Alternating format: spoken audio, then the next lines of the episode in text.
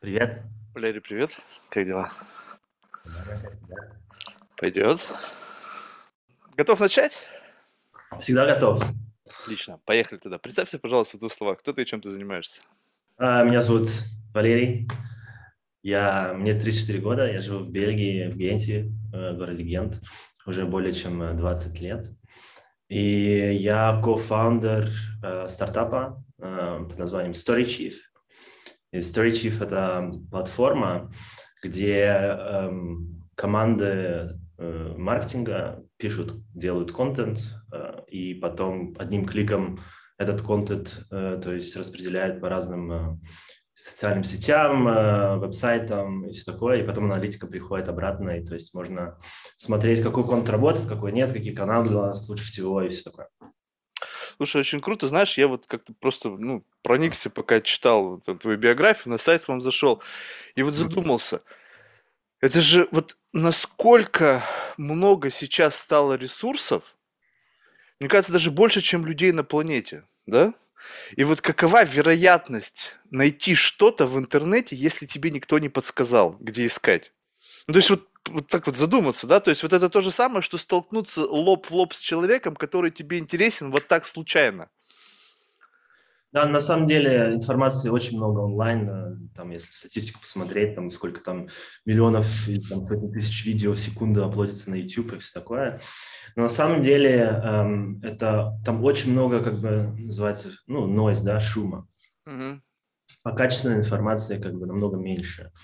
И мне кажется, что дело сейчас, если ты... То есть мы фокусируемся на бизнесе, то есть э, именно на B2B, эм, э, э, компании, которые делают контент для как бы to increase their thought leadership, да. Есть Сказать даже на русском я вообще не понимаю.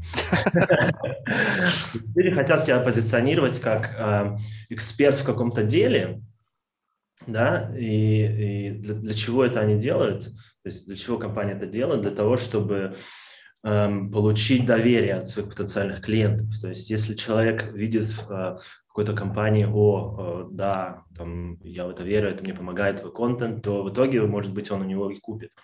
То есть и, и чем отличается вот quality content от, от quantity, да? И мне кажется, то, что компании, которые производят контент, они просто должны, ну или не должны, они пишут о том, эм, не о себе, как бы, а они пишут о эм, проблемах, которые есть у их клиентов, да, и вот клиент что-то ищет конкретно там через Google, вот мне нужно там, не знаю, э, у меня заболела собака, мне нужно срочно там узнать что-то там, где, э, что с этим происходит, да, и вот и там какие-то артикли выходят, и люди там начинают читать, и, и значит, то есть они пишут о э, solutions, которые они там э, делают, да, вот у них есть экспертиза у каждой команды, вот они экс- экспертизу выдают, то есть они вот действительно э, позиционируют себя как эксперт. И, и вот это отличается quantity и quantity. То есть я не люблю, и то есть мы не поддерживаем вот это clickbait контент, там, контент ли- либо для трафика и все такое, а именно вот quality content, как говорится, который там backed up by data. И э, как бы я думаю, вот нужно просто, если ты компания, да, вот если ты бизнес, просто как бы давать свой, твои, свои знания, и чтобы помочь своим потенциальным клиентам, и тогда твой контент будет как бы высвечиваться. И, и Google то же самое делает, то есть они, они борются постоянно с кликбейтом, они борются, э, они постоянно делают апдейты своих алгоритмов, чтобы, э, то есть качество при, э, то есть э, выходило выше, чем там какой-то там crap контент количество. То А вы есть, сами контент не пишете? Э, мы сами делаем много контента тоже, да. М. Я просто, знаешь, у меня вот внутренняя боль есть. Ну, то есть у меня очень специфическая, то есть мы же тоже контент distribution company, то есть 12 лет, но только мы распространяем контент в очень маленьком сегменте, там, среди супер богатых людей, и контент очень специфический. Но вот мне всегда казалось, да, вот приходит тебе компания, там, не знаю, вот буквально месяц назад э, одна компания из Арабских Эмиратов обратилась. Значит, девелопер, семья миллиардеры, бизнес там многомиллиардный, luxury там билдинги. И они говорят, ну вот мы хотим типа попробовать. Ну окей, как бы вопросов нет. Мы сами все вам дадим, контент, все туда. Они мне высылают, значит, как бы, сейчас же все A-B testing, да, вот типа давайте мы так, присылают мне два варианта макета для, для отправки это такое говно. Ну, я просто не знаю, как это можно вообще... То есть, и они говорят, вот, у нас это все работает. Я на это смотрю, я не могу, как бы, у меня в голове не укладывается, как это может работать. Ну, то есть, вот люди пытаются продать объекты недвижимости за миллионы долларов. И вот такое прямо вот, знаешь, как бы вот неуважительное отношение к, к ну, потребителям этого контента. Типа, знаешь как, вот что у нас есть, вот, типа, короткое объяснение, запросить цену. Да-да-да. Вы чё, блядь? То есть вот миллиардер должен это прочитать, и как бы прямо у него руки затряслись, и он и быстрее нажимать на кнопочку связаться и там быстрее куда деньги переводить. То есть вот и, и это люди в компании, где миллиардный оборот. Причем это, это просто крайний пример. У меня постоянно топ- digital агентств у нас есть э, взаимодействие. Плюс-минус та же самая история. То есть когда на том конце просто присылают контент, я на сайт смотрю, думаю, ребята, ну, как бы носки вы продавать можете, кроссовки Nike вы можете продавать, но не контент для какой-то для людей, которые хоть сколько-то думают башкой своей. То есть, и вот тут я как бы удивлен на самом деле. То есть, с одной стороны, я понимаю, что в этих компаниях работают, ну, люди, ну, как бы, во-первых, наверняка с хорошим образованием. То есть, ну, просто так там не очутиться. Ну, может быть, там по, по знакомству, там, по блату, и то вряд ли, блин тебя, скорее всего, возьмут, но ты ни хрена не будешь делать. То есть просто будешь для галочки сидеть. Во-вторых, как бы супер высокая конкуренция, наверное, и выбирает, наверное, тех, кто как бы, ну, как-то перформит, так? И несмотря на это, я каждый месяц сталкиваюсь прям вот с таким, что из этого можно просто лепить мемы. Знаешь, я... Мы, то есть, мы сами не делаем контент для кого-то, да, мы делаем контент для себя, чтобы и ну, наш софт используют вот, э, команды маркетологи там, в разных компаниях. Ну и агентства там. Я про агентство не буду говорить. Ну, что мы видим? Просто мы каждый день там разговариваем около 20-30 компаний. Да? Вот у нас идут всякие митинги, э, которые смотрят, как наш тул работает, все такое. И вот мы всегда вот спрашиваем вообще, как у вас идет процесс, и мы смотрим вообще, что они там производят. И иногда мы, так, мы такой, такие вещи видим, что думаю, блин, ребята, ну, ё-моё, такая организация, ну что вы тут творите, там что-то там что-то пишут, понимаешь? Просто мне кажется, что если ты хочешь сейчас производить контент как компания, тебе нужно подходить к этому не с легкостью, понимаешь? Вот контент вообще это, это раньше, там, 5-10 лет назад э, совсем люди, может быть, даже это легче было, то есть это не было так серьезно, как сейчас, и, и не было столько всяких каналов, куда можно было постить контент, да, там было очень все так straightforward. А сейчас там столько всяких разных каналов, столько шума, и тебе, чтобы выделиться, мне кажется, как компания, тебе нужно вот э, иметь дизайнера хотя бы для начала, да, вот, чтобы вот не там выставлять фотки с, обрезанных, с обрезанными головами, да, или там Sans не использовать в шрифте, там, иметь дизайнера, который тебе поможет, там, иметь... Э, то есть раньше маркетинг, мне кажется, вот в компаниях маркетинг, кто такой маркетолог, да, раньше, там, 5-10 лет назад в таких средних компаниях, ну, ну, это там какой-нибудь, у нас называется это маркетинг бич, да, там какая-нибудь девчонка сидит, и она все делает, да, а у нас маркетинг, да, она все делает. Сейчас маркетинг чуть сложнее, то есть там такая, такие специализации, ну, ты сам знаешь, да, там, там demand gen маркетир есть, content маркетир, там social media маркетир, там э, еще какой-то маркетир, дизайнер, там, э, product маркетир, то есть столько разных специализаций, то есть маркетинг сейчас очень сложная вещь, мне кажется. И вот именно из-за того, что это все так сложно, э, у людей в, в компаниях, то есть появляются какие-то процессы, то есть и они, и процессы эти все там полуручные, там, люди отсылают себе через там Word документы или Google доки через там mail туда-сюда, там потом это все копипейстит, потом еще какой-то человек там еще что-то делает, потом дизайнер там что-то делает. То есть процесс довольно-таки сложный. Вот чтобы облегчить этот процесс, вот люди как бы пользуются нашим э, тулом, да. Но просто что я хотел сказать, что сейчас нужно выделяться качеством как компания. То есть тебе нужно, да, вот Понимаешь, вот тут вопрос даже как бы, вот, понимаешь, у меня всегда как бы вот слово качество у меня почему-то с детства очень не нравится. Ну, потому что как бы это очень такая субъективная и непонятная штука. Что значит качество? Вот, ну, как бы, ну, ну, что это значит сделано так, что оно как бы без косяков, ну, так это как бы must have. И вот э, вопрос как бы, знаешь, вот такой как бы базовый, это не то, чтобы картинка, то есть с точки зрения дизайна, все может быть идеально. Ну, то есть идеальный дизайн. То есть, может быть, что-то, знаешь, просто бог дизайна сделал это все. Идеально красивая картинка, идеально красивые шрифты, цветовая гамма. Ну, то есть все идеально но ты на это смотришь, и это вообще ничего не происходит в голове. Ну, вообще не триггерит. То есть, вот э, как бы основная проблема в том, что люди, как бы, может быть, и научились делать классно с точки зрения визуализации, но с точки зрения того, что если ты хочешь, ну, как бы, чтобы что-то в башке зашевелилось, ты должен какой-то месседж дать. Ага. И месседж, как правило, очень простой. Они говорят, что вот, типа, люди не читают сообщения, они вот как бы их там проскраливают, пролистывают. И, и возникает такое ощущение, что, ну, как бы, кого вы пытаетесь обмануть? Вот, то есть, вы же почту читаете, вам же она приходит, вы же как-то переписываетесь, что-то вы же там, какой-то смысл вы там находите. Почему другие-то люди этого не делают? То есть, с чего вы, блядь, решили, что когда вам приходит имейл, то его не читают? Но если вы краб какой-то действительно отправили, говно какое-то, то, конечно, его никто читать не будет. Либо вы надеетесь... То есть меня больше всего бесит, знаешь что? Что вот, типа, люди сделают какой-то там контент дистрибьюшн, ой, не работает. Я говорю, ну а что вы хотели? Ну, то есть, как бы, вот если вот это вот к вам пришло, вот здраво оцените, вот в это пришло, и потом что? Вот я это читаю, и меня вообще ничего не вызывает, кроме как рвотного рефлекса. Я должен что это, ответить вам, купить у вас что-то? Конечно, нет. И вот э, в силу того, что потребность создавать контент каждый день, ну, то есть, потому что много, как ты ответил, ресурсов, где нужно как бы везде засветиться, она как бы понижает, видимо, ну, как бы градус вот этой рефлексии. Люди стали меньше думать, что они делают. То есть, какие-то инструменты. Сейчас как бы маркетологи, я, на мой взгляд, профессионально, это те, которые как бы занимаются какой-то вот как бы аналитикой. То есть, они вот понимают, как устроена вот эта вот сложная инфраструктура вот этих медиаплатформ. Но такое ощущение, что непонятно, кто с кем играет. Ну, то есть, вот меня единственный раз в жизни мы делали, использовали Google для распространения рекламы. Это было несколько лет назад. И что ты думаешь? Значит, ну, какие-то деньги на это потрачены, какое-то нереальное количество заходов на веб-сайт. Ну, просто какое-то нереальное по сравнению с нашим текущим трафиком.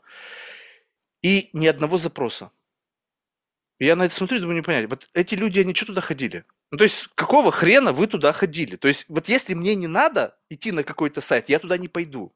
Да-да-да. Вот из такого гигантского, ну, то есть там просто реально, может быть, за полгода у нас столько трафика пришло за вот какой-то короткий промежуток времени, и ни одного запроса. Да, я да. смотрю на это и думаю, вот Google, вы как бы думаете, вот я конченый идиот, или что? Вы освоили мои деньги, показали мне какие-то циферки. Я, может быть, подрочил потом на эти циферки. Сказал, о, классно у вас компания. Дальше-то что? И когда я разговариваю с маркетологами, они говорят, какие цифры? Какая аналитика? То есть они даже не вникают, во что, о чем идет речь. То есть какое у вас количество там, просмотров? Дальше-то что? Вот это о чем вообще все? Клики, просмотры, продажи.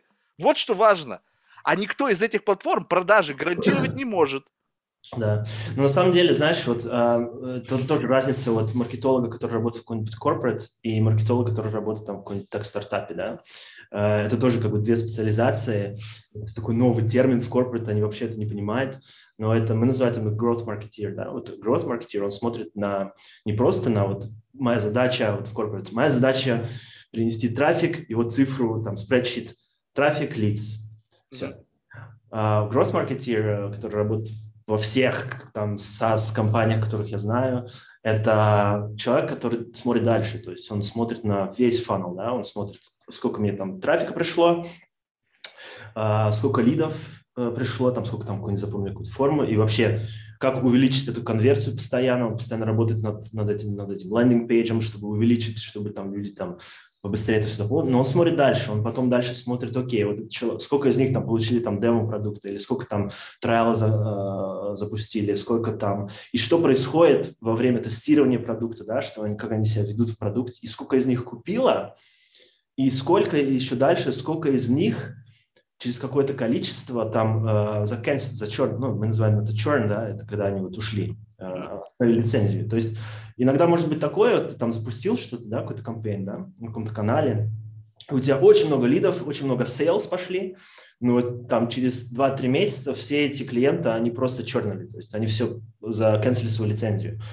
А другой канал, там намного меньше лидов приходит, но э, эти клиенты годами платят там твою лицензию, понимаешь? Вот мне кажется, сейчас роль маркетолога – это именно анализировать вот это все. Это просто смотришь, это называется funnel, да, вот, э, как это фанал на русском, да, вот, э, воронка. Uh-huh. То есть ходит очень много людей, и в конце там сколько-то остается.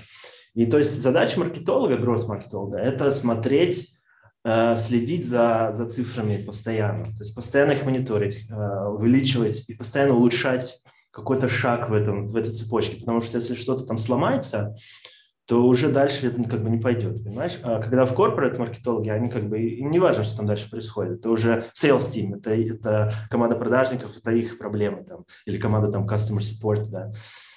То есть в этом, мне кажется, вся сложность, и сейчас э, как бы все намного, намного сложнее. И вот действительно, да, вот Google Ads там, или вообще Facebook, про Facebook Ads там, или Instagram Ads я вообще молчу.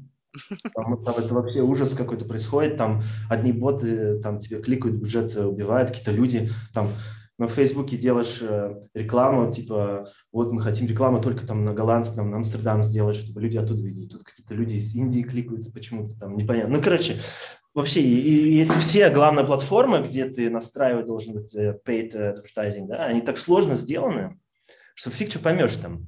И там так все намудрено, что ты теряешь просто деньги на клики, которые тебе совершенно не нужны.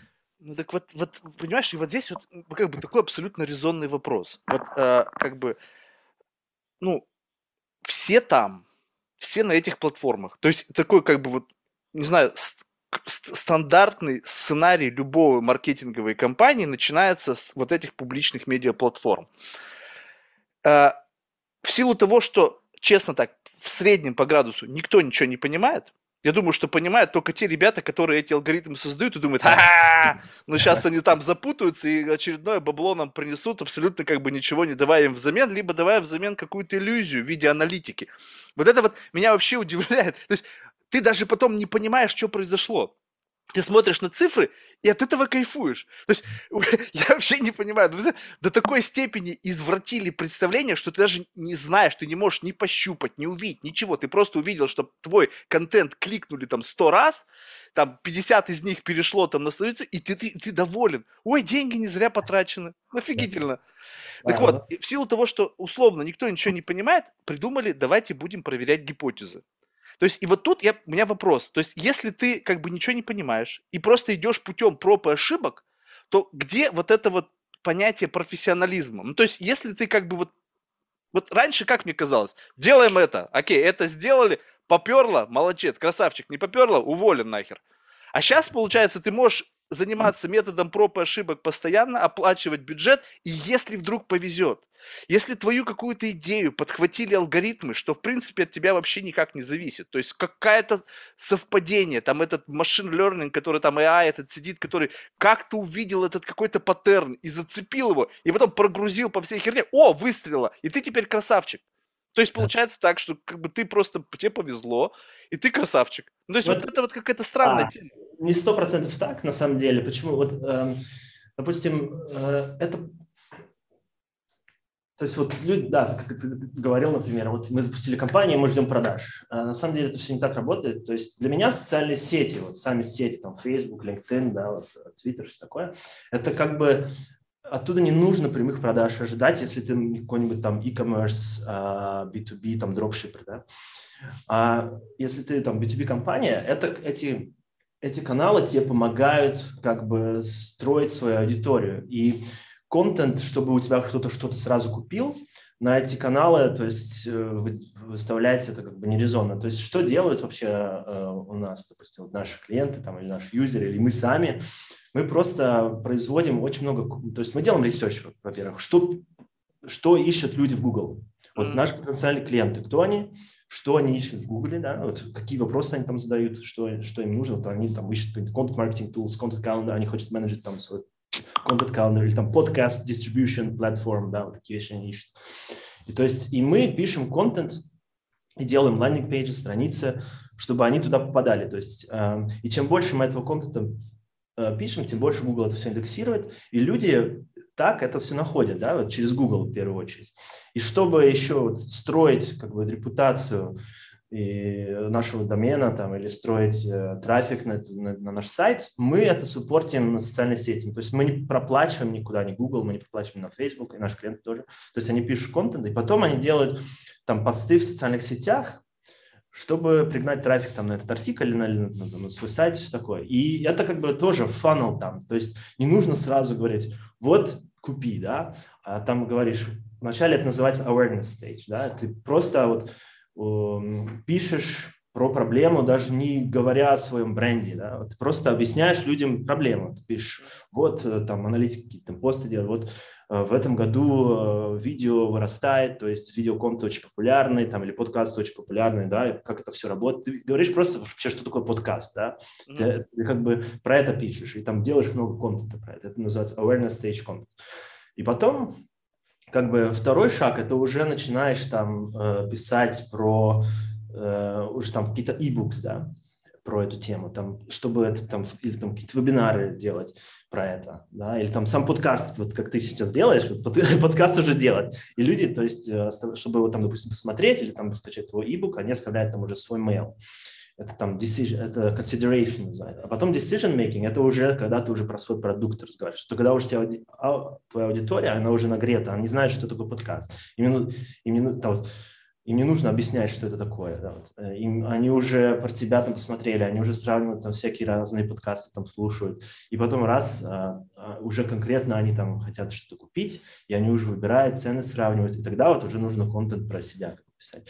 И вот эти все социальные сети, они помогают как бы вот в, в этих первых двух стадиях как бы аудиторию твою нагреть, потому что если ты постишь вот как мы вообще начали, да, вот никто про нас же не знал, и мы выросли только из-за контента. И вот никто про нас абсолютно не знал. Вот какой-то там чувак, каком-то там Генте, какой-то Бельгии, город, который вообще никто не знает он там за какой-то стартап зафигачил, никто не понимает вообще, что это такое, content distribution, content marketing, вообще, что это вообще такое.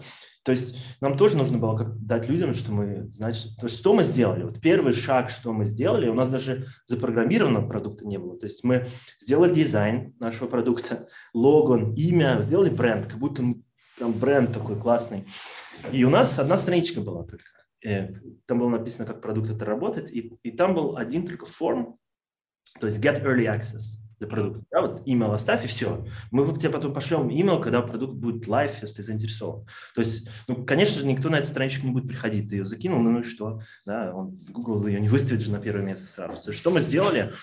Мы просто хотели про, посмотреть, будет наш продукт кому-то интересен. Мы ничего не программировали даже. И то есть мы пошли э, в локальный там TechCrunch, да, вот э, бельгийский TechCrunch, mm-hmm. аудитория минус миллион, там, то есть пошли в, и, и говорят, ребят, вот мы там стартап делаем тут все, хотите про нас интервью написать?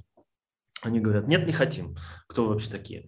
И значит, мы говорим, ну, ребят, ну, давайте, там у вас paid content какой-то есть. Э, ну, короче говоря, давай, мы сделаем интервью, там, тысячу евро плати нам. Ну, собрали деньги, они сделали с нами интервью, и мы вот этот форм, на, вот этот, где email можно было оставить на сайте, подкрепили к нашему там Slack, э, он, то есть постоянно там notification приходил, пинг-пинг, если кто заполнит, да, и он всегда молчал. И тут мы раз запустился этот артикль, и я прихожу утром на работу, там было там 8 утра что-то, в офис захожу, и у меня пингает это все, бесконечно. Я думаю, что за фигня. И мы за два часа 700 человек поймали. То есть 700 человек, которые просто заинтересованы. Мы им не говорили «купи». Мы им говорили, вот что мы делаем. Вам интересно дальше об этом что-то узнать? Запишитесь, мы вас будем там отправлять ньюслеттер, да? И для нас это было, о, чувак, слушай, и мы смотрим там компании, там, Neckerman, Thomas телевизионные компании, там, радио, какие-то банки. Эм, думаю, а, ну, знаешь, почему это сработало? Не потому, что мы сами какой-то контент делали и начали там что-то делать, а потому что мы затапились к какому-то нетворку, да, вот у, э, них есть аудитория уже. То есть мне кажется, вот это очень важно, как бы начать с того, что э, присутствовать на каналах, где вот это все алгоритмами еще не все, типа medium.com еще можно, там, э, или просто вот пиар, именно пиар э, в, в нише твоей, да, вот этот, этот, этот, этот, этот магазин, да, онлайн-магазин, который также, это было именно для маркетологов, то есть наша аудитория. И то есть мы, для нас это было, а, окей, все, у нас уже есть маленькая аудитория, 700 человек, все, теперь мы начинаем производить контент. То есть мы теперь э, там открыли там блог, мы там начали блог стартовать про то, мы начали писать про то, как мы вообще что что это такое контент-маркетинг, ну, почему это важно, почему multi-channel. Там, это какой год был? 2017. Да. Угу. И, значит, э, начали про это все писать контент, э, и, и аудитория это была вот 700 человек. И потихоньку эта аудитория, чем больше мы контента производили, и там мы напишем артикль и сразу его запостим на все наши социальные сети. Там, пригла- пригла- приглашаем этих людей через email, чтобы они там нас залайкали, чтобы получали апдейты, посылаем им мейлинги. То есть это такой multi-channel approach, да. И в итоге это все начало расти, расти, расти, потому что людям нравился контент, который они получали, который они читали, им нравилось смотри, смотреть, ну, следить за нами, как мы растем, как мы строим. Слушай, там... подожди, а правда ли им нравилось следить за вами, либо просто у вас, вы давали им просто то, что им было нужно? Ну, представь, контент distribution – это вообще, в принципе, очень горячая тема. Если ты находишься на высококонкурентном рынке, то вот какой-то любой инсайт, который позволит тебе как бы выделиться среди остальных, он востребован. И все люди, которые так или иначе в этом бизнесе, безусловно, будут являться потребителями контента, да. и они потребляли не только вас. То есть нужно быть как бы здесь честным. Они потребляли всех, кто давал хоть более-менее адекватные советы. Все, то есть, то есть вопрос в том, что представь себе, что ты бы сделал то же самое. Вот тот же самый путь бы ты прошел, но ваш продукт вот нахер никому не нужен был бы. Вот вы какой-нибудь там про бибешки бы какие-нибудь писали, никому неизвестные, живущие только в твоей голове. Такой бы эффект был? Нет, абсолютно нет. Все. Тогда Конечно. получается, что вопрос в том, что не важно, что ты и где делаешь, важно, насколько релевантна да. та тема, о которой ты пишешь, для большой аудитории. Да, естественно, это абсолютно, это очень важная, кстати, тема, которую мы не затронули, мне кажется. Но э, вот это и есть, мне кажется, слово качество, да, это насколько релевант, релевантный твой контент вообще там или продукт, который подаешь, аудитория, которую ты хочешь и, и это поднести, да, релевантность. И, и мне кажется, вот у каждой там компании какая-то ниша там своя есть, да, и вот если ты очень ее хорошо знаешь, знаешь, э, что они хотят потреблять, какой контент им нравится или вообще какие продукты им нравятся, тогда вот именно нужно фокусироваться на это и как бы про это все и ну, грандить, как говорится, да. Слушай, ну вот, вот, вот это как бы ну, тоже мне более-менее понятно. Скажем так, что если ты на продаешь или производишь какие-то товары, которые все знают, которым не нужно объяснять, что это такое. Ну, там, да, можно объяснить за счет только каких-то там конкурентных преимуществ, скажем так. У нас то же самое, только с петлобутрыми пуговицами. Тебе не нужно убеждать людей то, что им это нужно. Потому что, в принципе, они уже так или иначе являются потребителями этого контента, этих товаров и услуг. То тебе просто нужно каким-то образом засветиться во всем многообразии этой аудитории. А вот теперь представь, что у тебя есть продукт, о которых никто не знает, вообще не понимает, о чем идет речь и тебе еще нужно убедить людей в том, что это работает, и то, что им это нужно. Вот, вот здесь, мне кажется, проявляется мастерство человека, который ну, производит товар или производит маркетинг, грубо говоря. Потому что вот тут вот высший пилотаж. Когда ты говоришь о том, что ты продаешь носки, и у тебя просто эти носки с мордочками смешными и с надписями – ну, как бы тут вообще история очень простая и понятна. То есть, на самом деле, здесь как бы, ну, ну в общем, не нужно тебе объяснять концепт носков. А вот когда есть какая-то вот такая вещь, которая непонятная абсолютно, тут, мне кажется, вот э, как бы и самая эта сложность возникает. Да, и это такой довольно долгий процесс, потому что это, э, это требует времени. Это нужно производить очень много контента насчет этого. Это нужно Э, как бы постоянно не останавливать и постоянно мониторить, окей, где, где вообще у тебя там интерес, где там шерят, где там у тебя трафик вырастает.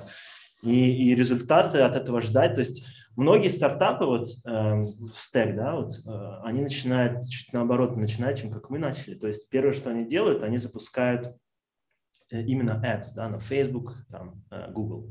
И уже там, там можно мониторить, там очень, очень быстрый return on investment можно видеть. Потому что ad включил, трафик пошел. И потом смотришь, окей, идут они дальше, покупают или нет. Если нет, значит, что-то у тебя там, может быть, там, с твоим оффером, да, не то. То есть оффер твой не совпадает с твоим там, э, с твоей рекламой. Реклама, может быть, классная была, а люди заходят, что за говно тут, да, и уходят. То есть, значит, не совпадение какое-то. И так можно там твикать и смотреть, что дальше происходит. А мы как бы начали вообще по-другому. У нас не было бюджета на вообще Google Ads, там на Facebook Ads никогда. Мы даже никогда, в принципе, мы только вот недавно, честно говоря, начали этим заниматься уже очень профессионально. У нас там целая команда только на ads, там человек оптимизирует, там что-то там подкручивает, постоянно сидит, другой чувак еще что-то там, там подкручивает. То есть целый процесс. Но до этого мы как бы просто, вот как я объяснил, мы просто все органик, то есть именно делали контент, который, который люди находят э, постоянно, и они постоянно это ищут. То есть если ads ты начал, у тебя какой-то бюджет, ты их остановишь, все, трафик исчез. А если ты начинаешь э, делать классный контент, который людям интересно читать в твоей там, э, сфере, да, этот, этот трафик, он не останавливается, он постоянно при, при, приносит все больше и больше людей, потому что у нас некотор, несколько э, артиклей, там более десятков, которые стоят там на первом месте в US под определенный search topic, и мы их каждый год еще апдейтим, эти, этот контент, мы его улучшаем постоянно. И за это он еще больше и больше трафика приносит. И основная масса лидов, в принципе, оттуда и приходит. Им нравится, что они читают, и они хотят больше что-то узнать. И вот там, там довольно большой процент читателей, да, они идут дальше. То есть они идут дальше, там, скачивают e-book или начинают trial, хотят посмотреть, как наш софт работает. Потом им сразу же там sales команда на них наваливается, там обзванивает, мейлится. Это тоже важно, на самом деле. Много людей думают, они как бы что-то запустили, ads, да, и все, могут спать. Я помню, э, маме с папой прихожу, говорю, мам, слушай, я свое агентство, у меня агентство было, э, такой брендинг. Я говорю, мам, я устал, мы, короче, запускаем новый продукт сейчас, и это будет классно, потому что это будет SaaS, это будет recurrent revenue, ты только строишь свой продукт, и тебе это как бы люди, все больше людей каждый месяц приходят, покупают, и они тебе постоянно, то есть один раз нужно продать, но они тебе каждый день, каждый месяц там лицензию обновляют, такое. Мама говорит, о, классно, будешь там э, на пляж загорать, и тебе деньги ночью будут приходить. Я говорю, да, класс. Но это совсем не так, потому что это постоянное, постоянно ты как бы Э, должен там все что-то подкручивать, улучшать, все какой-то там фидбэк приходит. И это бесконечно. А, и то есть вот что я хотел сказать. То есть люди запускают, думают, там это какой-то, тебе будет приходить на сайт, покупать и все это спи. На самом деле, там, когда тебе придут на сайт и, и, и там запустят трайл на твой софт, там следующий процесс начинает, там sales team. Каждого лида, каждый лид обзванивается. То есть каждый человек, кто нам в месяц, день там около 150-200 лидов приходит. Это людей, которые говорят, мы там заинтересованы э, в вашем продукте, да, вот мы смотрим, что как работает, мы хотим больше информации узнать, ну или просто там, просто зашли, да, посмотреть. Им сразу же в течение пяти минут звонок. Неважно, где они в мире находятся, ну там у нас есть, там мы в Азию не звоним, например, им сразу звонок, потом уже там иногда демо идет. То есть там целый процесс. Потом, когда человек уже стал клиентом, там уже другая команда, они уже там помогают, мониторят вообще, как он вообще работает в системе, часто ли он там логинится. Если нет, там, человек, допустим, три дня в систему не зашел или там не написал какой-то новый контент, ему сразу раз в mail приходит с каким-то контентом, там, use case, как какая-то компания там э, что-то там сделала, потому что они там писали там какой-то контент. Ну, то есть это целый процесс, который не останавливается. И целая команда, чем больше у тебя клиентов, тем больше людей тебе нужно, чтобы это все, это все делать. И, то есть э, не, вот многие маркетологи оставляют это, говорят, вот, это тебе лиц, и как бы пусть это все на автопилоте. Может быть, это где-то работает, там, в e-commerce, дропшиппинг, носки продавать через Инстаграм, да, но в нашем деле это, это нет. Просто... Ну, у тебя просто на самом деле как бы очень высокая конкуренция. То есть вам постоянно нужно быть on top on everything. So, потому что тут что-то изменилось, новая технология, вы докручиваете. Ну вот как бы, вот знаешь, вот у меня э, как-то так в жизни сложилось, что ну вот мне вот такая чехарда, она как бы, ну, всегда как бы не нравилась. То есть мне всегда была идея, как бы вот что-то такое создать, чтобы эта ценность не теряла. Ну, то есть как-то у меня в голове, знаешь, прошито, что вот, причем прошил преподаватель один, да, что настоящее живет само по себе, да, что как бы ничего не нужно, не нужно там, как, ну, как-то вот само по себе развивается, как вот эволюция сама по себе развивалась, ее же никто не подпинывал, да, как-то тут, ну да, метеорит упал, может быть, повлиял как-то, ну, таких ивентов, если не брать вообще, то она как-то вот сама развивалась. И вот мне всегда думалось, вот как бы сделать так, чтобы вот, вот то, что ты сделал, оно вот как бы вот не, не нуждается вот в этом подпинывании. И вот мы 12 лет, по сути, без изменений каких-то вообще абсолютно. Понятно, что там каких-то говорить каких-то грандиозных продажах не было речи, да, может быть, как раз-таки поэтому, да. Но э, вот э, такая вот бесконечная чехарда, она э, как бы, ну, лично для меня она просто как бы не рассматривается как вариант развития бизнеса. Потому что получается, что твой бизнес – это бесконечная адаптация к меняющимся реальностям. Ну, то есть, понимаешь, да? То есть, вот, вообще, в принципе, в моменте ты не можешь сказать, чем ты занимаешься.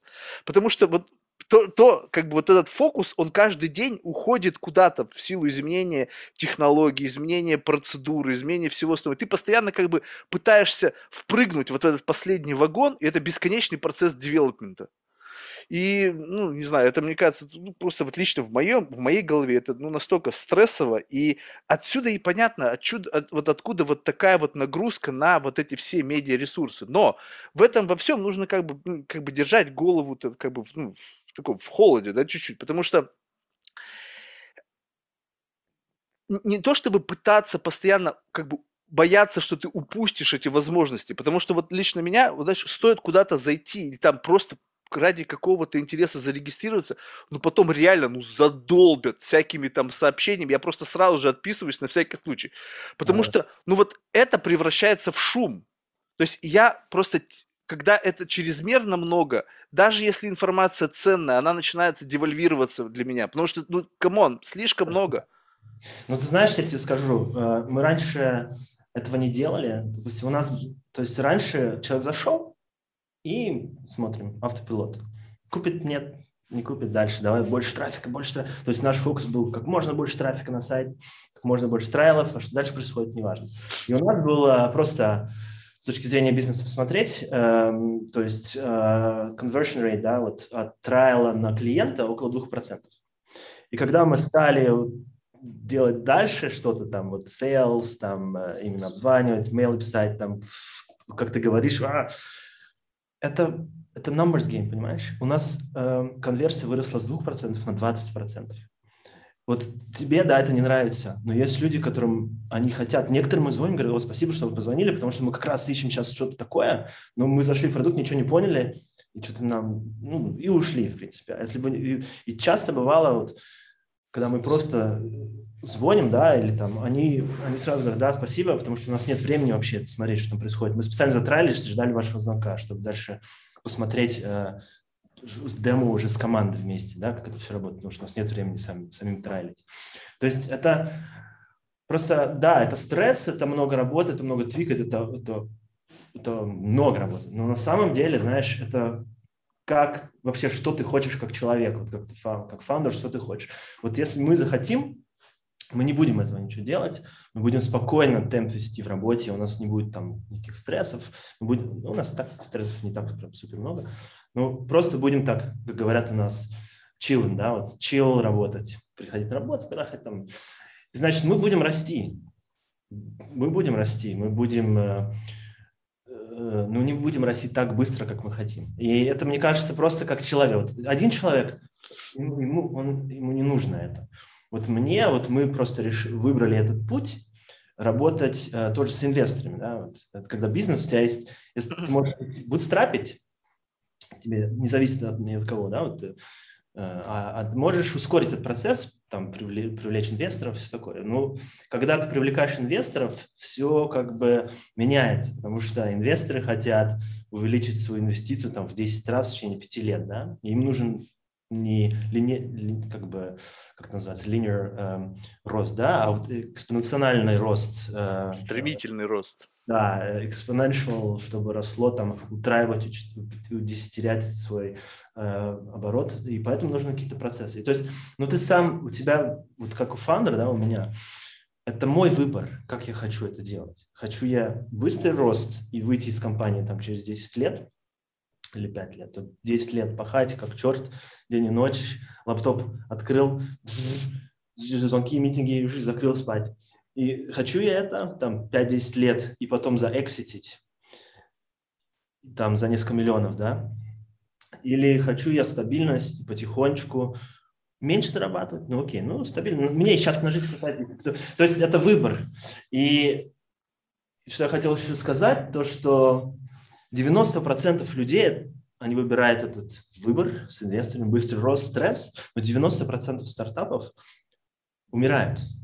Они тратят там 5-4 лет своей жизни на такой бешеный темп, и в итоге у них ничего не получается. Они не доросли, у них деньги кончились, и они не доросли на этого следующего этапа. А сейчас уже команда там 50 человек, вот, а денег нет им платить. Понимаешь? Вот об этом и речь, что понимаешь, что вот в этом-то как бы и прикается основное, мне кажется, как бы проблема вот э, этого рынка заключается в том, что музыка играет, пока есть деньги. Пока есть Facebook Ads, пока есть там продвижение платное в Instagram, пока есть платные статьи где-то еще, пока есть там, в общем, кто-то, кто создает вот эту всю движуху. Но продукт мертвый. Ну, то есть вот он мертвый. Если ты вот это все выключил, то он не будет жить. Ну, то есть вот он не жизнеспособен, он постоянно на, как бы на аппарате искусственного там, поддержания жизни находится. И вот э, как бы с точки зрения бизнесов, такое ощущение сейчас, что вдохнуть можно жизнь почти во все. Повезло, если то, что, во что ты вдыхаешь жизнь, каким-то образом просто вот в моменте соответствует тому, той потребности рынка, которая есть. И вот тут у меня вопрос. Гениальность людей, которые создают вот эти проекты, она заключается в том, что они увидели вот этот спрос на вот это, именно вот эту какую-то уникальную ситуацию. Либо они так же, как и все, бежали и просто сделали что-то, что вдруг выстрелило. И, и как бы, и тут, понимаешь, как бы я для себя на это смотрю ситуацию, вот как бы, ну, я, мне просто не за что зацепиться. То есть, когда начинается как бы реверс инжиниринг истории с позиции, что ты уже где-то там на вершине и рассказываешь о том, как ты однажды придумал, очень глубоко прорефлексировал, столкнулся с проблемой. Я думаю, а насколько правда вообще то, что я слышу? Ну, то есть сейчас ведь не поймешь, да, там, как оно было. Может быть, там было столько пивотов, и как-то улавля... улавливали какие-то сигналы, пивотили, пивотили, бам, в момент один выстрел, ура, полетели. За счет там какого-то гигантского количества спальных денег, проверенных гипотез, каких-то нереального количества митингов, общения. То есть понятно, что в этом и есть как бы идея бизнеса, но, ну не знаю, ну не мое. То ну, есть знаешь, вот я, я хочу про, прорефлексировать, и шаг, который я сделал, он сто процентов удачный. Да. То я буду долго ждать. Я, может быть, вот я сейчас как бы 10 лет как бы для себя взял паузу, но через 10 лет я хочу сделать шаг, который не будет мне нужен вот этих вот беготни все 10 лет, а просто раз и встал туда, куда нужно было встать. Было бы круто, если такое было возможно. Это, конечно, да, мечта всех. Знаешь, у, нас, у меня до этого было, когда я как бы еще учился, мне вдохновился там э, молодыми людьми, увидел команду из Австрии. Случайно там как-то все молодые люди занимаются там э, рекламой, все дизайнеры. Я, я люблю дизайн, да, мне нравится там типография, я на дизайнера выучился, все такое. И вот когда я учился, я увидел эту команду, и они там, у них там клиенты типа Coca-Cola, там большие клиенты, супер. И мне, я вот что я хочу, да, и вот как бы мы 10 лет этим занимались потом. Э, и у нас были очень классные клиенты, мы занимались, у нас был такой стабильный бизнес. Эм, не было sales, не было маркетинг. Э, у нас команда была только программисты и дизайнеры. Все, клиенты, мы не успевали ничего делать. У нас команда была большая, большой офис здесь, в престижном районе. И мы просто ничего не успевали делать, но столько клиентов, э, и мы уже фильтровали, мы клиентам нет говорим. И это занимались мы 10 лет, и в итоге нам как бы это все, нам просто это надоело. Это уже вот, это был такой просто потолок какой-то стеклянный, через который мы не могли пробиться. То есть это был сервисный бизнес, когда, знаешь, э, ты не знаешь, придет ли тебе этот проект, вот у тебя какой-то большой проект, да, там, построить сайт 50 тысяч долларов, да, или там 100 тысяч долларов, и тебе нужно команду там еще увеличить для этого. Ну, потом этот проект закончится, и ты не знаешь, придет ли тебе другой. На самом деле они всегда приходили, но это как бы вот неуверенность в будущем, mm. это нас было вот всегда такой риск, нанять сейчас 10 человек еще или нет. Потому что если мы сейчас наймем, и этот проект слетит потом или вообще не придет новый, что мы с этим будем делать? И, вот, и, то есть, и тогда вот для нас и мы решили вот сделать э, как бы э, ну, SaaS назвать, да, вот работать над продуктом, над своим, который не для кого-то ты что-то постоянно делаешь, потому что это тоже был стресс. То есть ты сделал классный проект, запустил, но потом раз все нужно начать заново для кого-то другого. И вот так постоянно. Не, ну я понимаю, это, это просто какое-то некое, как бы, ну, стабильная более почва, которая позволяет просто как бы сконцентрироваться не на каком-то бесконечном поиске там и каких-то там рисках, менеджмента рисков, а просто над развитием продукта и просто как бы вот вперед из песни, побежали, окей.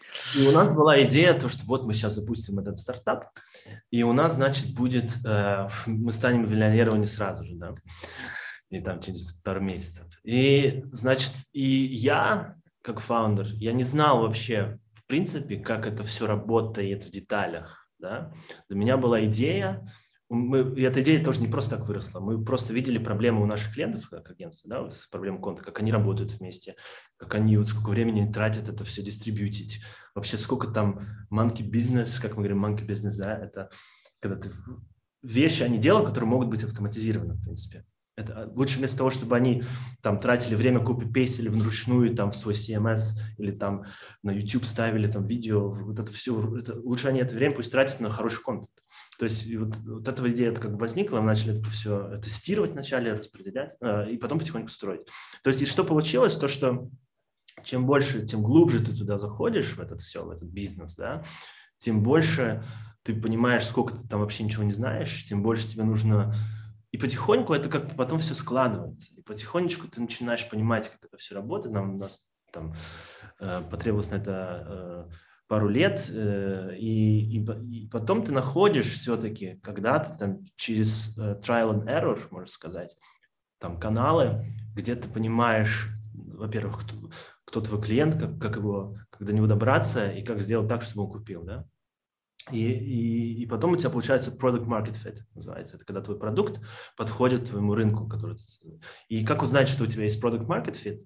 Это когда тебе уже, когда ты просто как бы утром открываешь компьютер, а у тебя там, пока ты спал, там пришли деньги да, на счет, или там купили люди лицензии, это раз. А во-вторых, у тебя приходят лиды просто. Тебе не нужно уже делать столько контента, как раньше. Тебе не нужно там пиариться постоянно. Тебе не нужно там...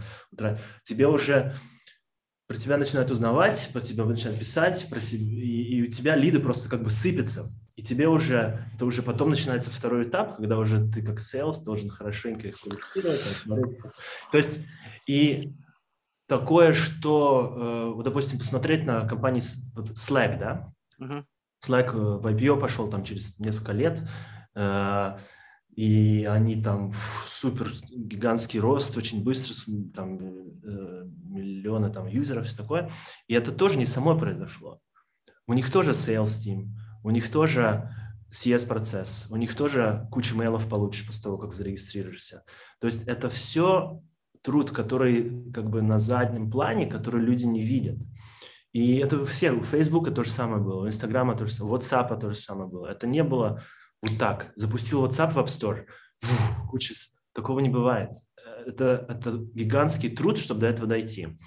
И там э, Netflix, это существует уже там вот все знают Netflix последние там 2-3 года, да? А, я-то помню, еще в CVS стояли аппараты, где можно было взять диск на прокат. И, значит, у них эта компания уже существует кучу лет, на самом деле. И они очень-очень на бэкграунде работали. Sales команды звонили, обзванивали, мейлы. Там это тоже, это это реально. И все как бы происходит, как трейлер. Вот то, что видишь success вот от какого-то стартапа, Netflix, да, это как бы это кончик э, айсберга, да, а все под водой, то, что ты не видишь, там столько труда и столько ошибок, и ошибки на самом деле э, это вообще мы суппортим ошибки в компании. Чем больше ты ошибок сделал, тем лучше сейчас, чем это уже, когда будет ошибка, там, которая миллион долларов будет стоить, да, потому что э, как бы экспери... просто эксперименты. Как можно больше экспериментов, 90% экспериментов зафейлят, там 1% или 2% выиграют. Но если ты не делаешь эти эксперименты, то ты никогда не выиграешь. никогда не найдешь этот 1-2%, понимаешь? Ну вот, вот, не, я это понимаю. То есть просто вот нужно правильно задумываться, то есть о чем идет речь. То есть если ты как бы хочешь поиграть, ну то есть вопрос в том, что у меня как бы логика очень простая. То есть а, как бы, оби... во-первых, объективно, то есть э, я четко ощущаю, что я могу, да. Э, я понимаю, что вот как бы игра, то есть большие достижения можно только за счет большой хорошей команды. Ну, то есть ты не можешь как бы в одиночку сделать что-то как бы гигантское. Но у меня всегда в голове простая математика. То есть, скажем так, сколько в конечном итоге остается у тебя в кармане? Ну, то есть вот как бы, вот, понимаешь? То есть я, у меня очень много в окружении людей, которые там какие-то гигантские команды, там какие-то там вало... оценки там какие-то сумасшедшие, а в кармане у них все равно меньше, чем у меня. То есть я, я что-то не понимаю, думаю, а, а нафига вот это все ты делаешь? Ну да, ты там когда-то там пойдешь на IPO, если пойдешь, если будет эксит, ты меня обгонишь там в три прыжка. Окей, вопрос если. В моменте, что у тебя есть? Ни хрена, у тебя есть бессонные ночи, геморрой с гигантской командой и постоянный страх, то, что закончатся деньги, не поднимешь новый раунд и все остальное. Понятно, это как бы все оправдывается тогда, когда ты получаешь гигантский чек. Но если нет? И вот у меня как бы бизнес-модель, она всегда немножко в другом плане. У меня как бы, я всегда думал о каких-то концептуальных вещах. Например, чтобы конкретно, представь себе, что ты создаешь абсолютно что-то, абсолютно какое-то, ну, то есть непонятное, вот какой-то, условно, совершенно непонятный концепт, и он как-то работает. Ну, просто в силу того, что он настолько кривой, косой, и он встраивается в какой-то существующий процесс. Ну, скажем так, я занимаюсь паразитическим бизнесом, то есть честно говорю. Но он идеально встраивается, и только за счет того, что он туда встроился, он начинает приносить деньги. Да. Но самая большая сложность в том, чтобы создать месседж, который это смог бы продавать. То есть ты должен протестировать такое гигантское количество вариантов того, как извратить текст, чтобы вот он как вот проникал в сознание человека, и он... Ну, то есть как будто бы вот какая-то вот, знаешь, момент просветления. И только это является продажей. Причем ни звонков не должно быть. Это должно работать только через e-mail. Да. И поэтому ты как бы берешь и вот понимаешь, сколько ты можешь потратить на одну продажу. 30 секунд. Все. Вот, вот больше, как бы, если это переходит границы 30 секунд для того, чтобы первичную э, взаимодействие получить, и потом еще, ну, максимум там, да, с кем-то приходится разговаривать, ну, скажем так, что на одну сделку, ну, не, не больше там 15 минут в целом. Если это выходит за границы этого, мне это не интересно. Ну, то есть вообще, то есть я не могу себе представить более сложный процесс. Это просто для меня убийственно. Я так по жизни живу. Даже сейчас с подкастом посылаешь кому-нибудь запрос, и как бы, знаешь, так честно сказать, да, то есть там вообще шаблоны, да, у меня шлет его ассистент, я его написал, и он как бы чуть-чуть, может быть, как-то где-то там подкорректируется когда-то, но он работает в 99% случаев. Да. То есть Окей, поехали. Если, если возникает нагрузка, то есть мне люди начинают задавать вопросов больше, чем я готов ответить, это значит, что для них этот sales speech, он не работает. Да, Но да. я не готов инвестировать больше времени, чтобы отвечать на их вопросы, потому что как бы у меня вот есть критерии вот этого временной рамки, что я готов инвестировать с точки зрения, чтобы это работало. И вот в этом есть как бы вот повернутость моего с точки зрения создания бизнеса. Я считаю, что есть какой-то, вне зависимости от продукта, есть какой-то идеальный набор слов. Назови это как ну, какой-то код, какой-то просто набор символов, который человек читает, и это выстреливает. Причем это выстреливает в 99% случаев. Ну, то есть, в том случае, конечно, если это вообще совершенно для тебя нерелевантно, то это, как бы, понятно, никогда не выстрелит. Но если есть, ты понимаешь, кому это может быть релевантно, и этот человек читает этот месседж, угу. тогда это работает. И вот идея а. заключается в том, чтобы создавать вот подобные, э, как бы понимать вот это вот, как устроена человеческая психика – чтобы просто создавать вот такой вот текст короткий, который будет работать в 99% случаев. Вот это бизнес-модель. Ее нельзя масштабировать, ее нельзя вывести на IPO, но она может приносить деньги, на которые ты можешь жить и радоваться жизни. Ну, таких э, можно, да, генерировать э, как бы идей. Э, у каждого людей, понимаешь, мне кажется, каждый человек, человек выбирает что-то, что он хочет. Допустим, эм, можно, да, сделать там какой-то Chrome extension, да, какой-нибудь, или там что-нибудь для Spotify придумать, там какой-нибудь э, плагин, потому что и как бы его сделать там команда из двух человек, подключиться туда, и будет тебе там пассив, пассив income да, приводить какой-то там. И в то же время уже строить что-то новое. У меня тоже есть много знакомых, которые строят просто всякие там плагины для Google Доков, например, или там какие-нибудь там для спредшитов, или там Chrome extension, и они просто это как бы добавляют фичи каким-то существующим, существующим там, продуктам, да, и в итоге иногда даже этот сам продукт их потом покупает за пару миллионов. И вот они, там, это и есть их exit. Эм, и это как бы, да, можно делать, это тоже классный вариант, и, и, и почему бы и нет. То есть, э, что я хотел еще сказать насчет, эм, насчет, э, насчет этого. Ну, ну, это как бы выбор, да, мне кажется. То есть человек сам э, выбирает, что он хочет. Для некоторых действительно это, это большой стресс, э, там какие-то процессы делать, там что-то там выстраивать, привлекать инвесторов. Э, но мне кажется, почему люди это делают, это, это вот как зарабатывать, да, вот, вот про это я хотел. То есть у тебя там начинаешь у тебя кофаундер, да, там двое, двое, двое, трое человек, там у тебя там sales, маркетолог, дизайнер там или там программист, да, вот вы втроем начали компанию такую, там разделили все shares пополам, там э, у каждого там по, по 30-40 процентов, неважно, и потом э, пришли инвесторы, там заинвестировали в тебя, у тебя там раз проценты упали, да, у тебя меньше процентов искали, но э, твоя компания выросла, в ценности. То есть она, если ты ее продашь потом, она уже будет дороже стоить. Если, понимаешь, ликвидность а, очень... очень, очень риск, который ты берешь. Но на самом деле, знаешь, эм, инвесторы не инвестируют... Э, ну, это другой разговор, сейчас мы об этом поговорим, почему вообще инвестируют инвесторы и, и в чем разница инвестора сейчас, тем раньше, да?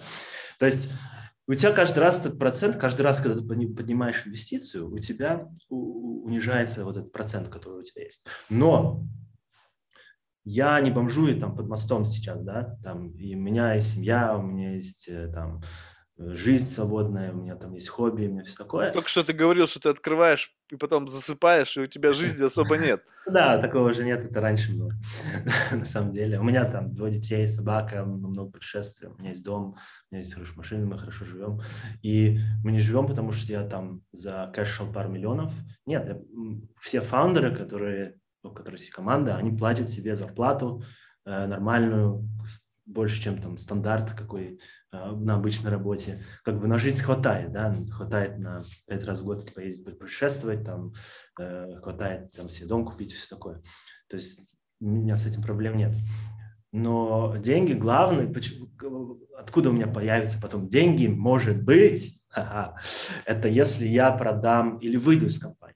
То есть моя компания сейчас стоит несколько там на бумаге там столько-то миллионов, да, если там кто-то ее купит, и кто ее купит, это либо инвесторы, которые они сейчас уже есть, либо конкурирующая компания, либо там компания, где можно, э, которым понравится там, у нас комплементарных много компаний, да, вот, допустим, какая-то система есть, им нужна фича, которая есть у нас, и у нас есть как бы клиенты, и вот они покупают все. Да? Uh-huh. И вот это и есть exit. Э, и обычно этот exit там если IPO, конечно, да, там ты сразу мульти, там, миллионер, миллиардер, но обычно это там через 5-10 лет, там, ну, скажем, 10 миллионов, да, вот так. И, это как бы exit. И потом вот э, ты идешь на пенсию, там, да, но все такое. Ну, ладно, что я хотел сказать, то, что у меня такая же жизнь, как бы я работал где-то в компании в какой-то, да, зарабатывал на какой-то высокой позиции, хорошо зарабатывал, но при этом у меня как бы есть еще достаточно много там акций моей компании, и если она продастся, она как бы, если она не продастся, э, она у меня уже кэш позитив, то есть просто, допустим, что я, я просто там, допустим, вот у нас команда, я уволю кусок этой команды, там, скажем, одну треть, да, и все, и и, то есть компания не может обанкротиться, потому что она уже positive. То есть у нас очень э, здоровые метрики, у нас рост очень высокий и черный очень низкий. То есть клиентов, э, которые приходят, намного больше, и только, там, скажем, полпроцента всех клиентов, которые у нас есть, уходит. Да? И, и, то есть мне, нам уже, в принципе, не нужны инвесторы. Зачем? Не, я понимаю. Вот смотри, вот тут очень важный вопрос. Вот КПД всего этого каково? Вот э, для меня очень важно что? Чтобы ты получаешь чек, неважно какой.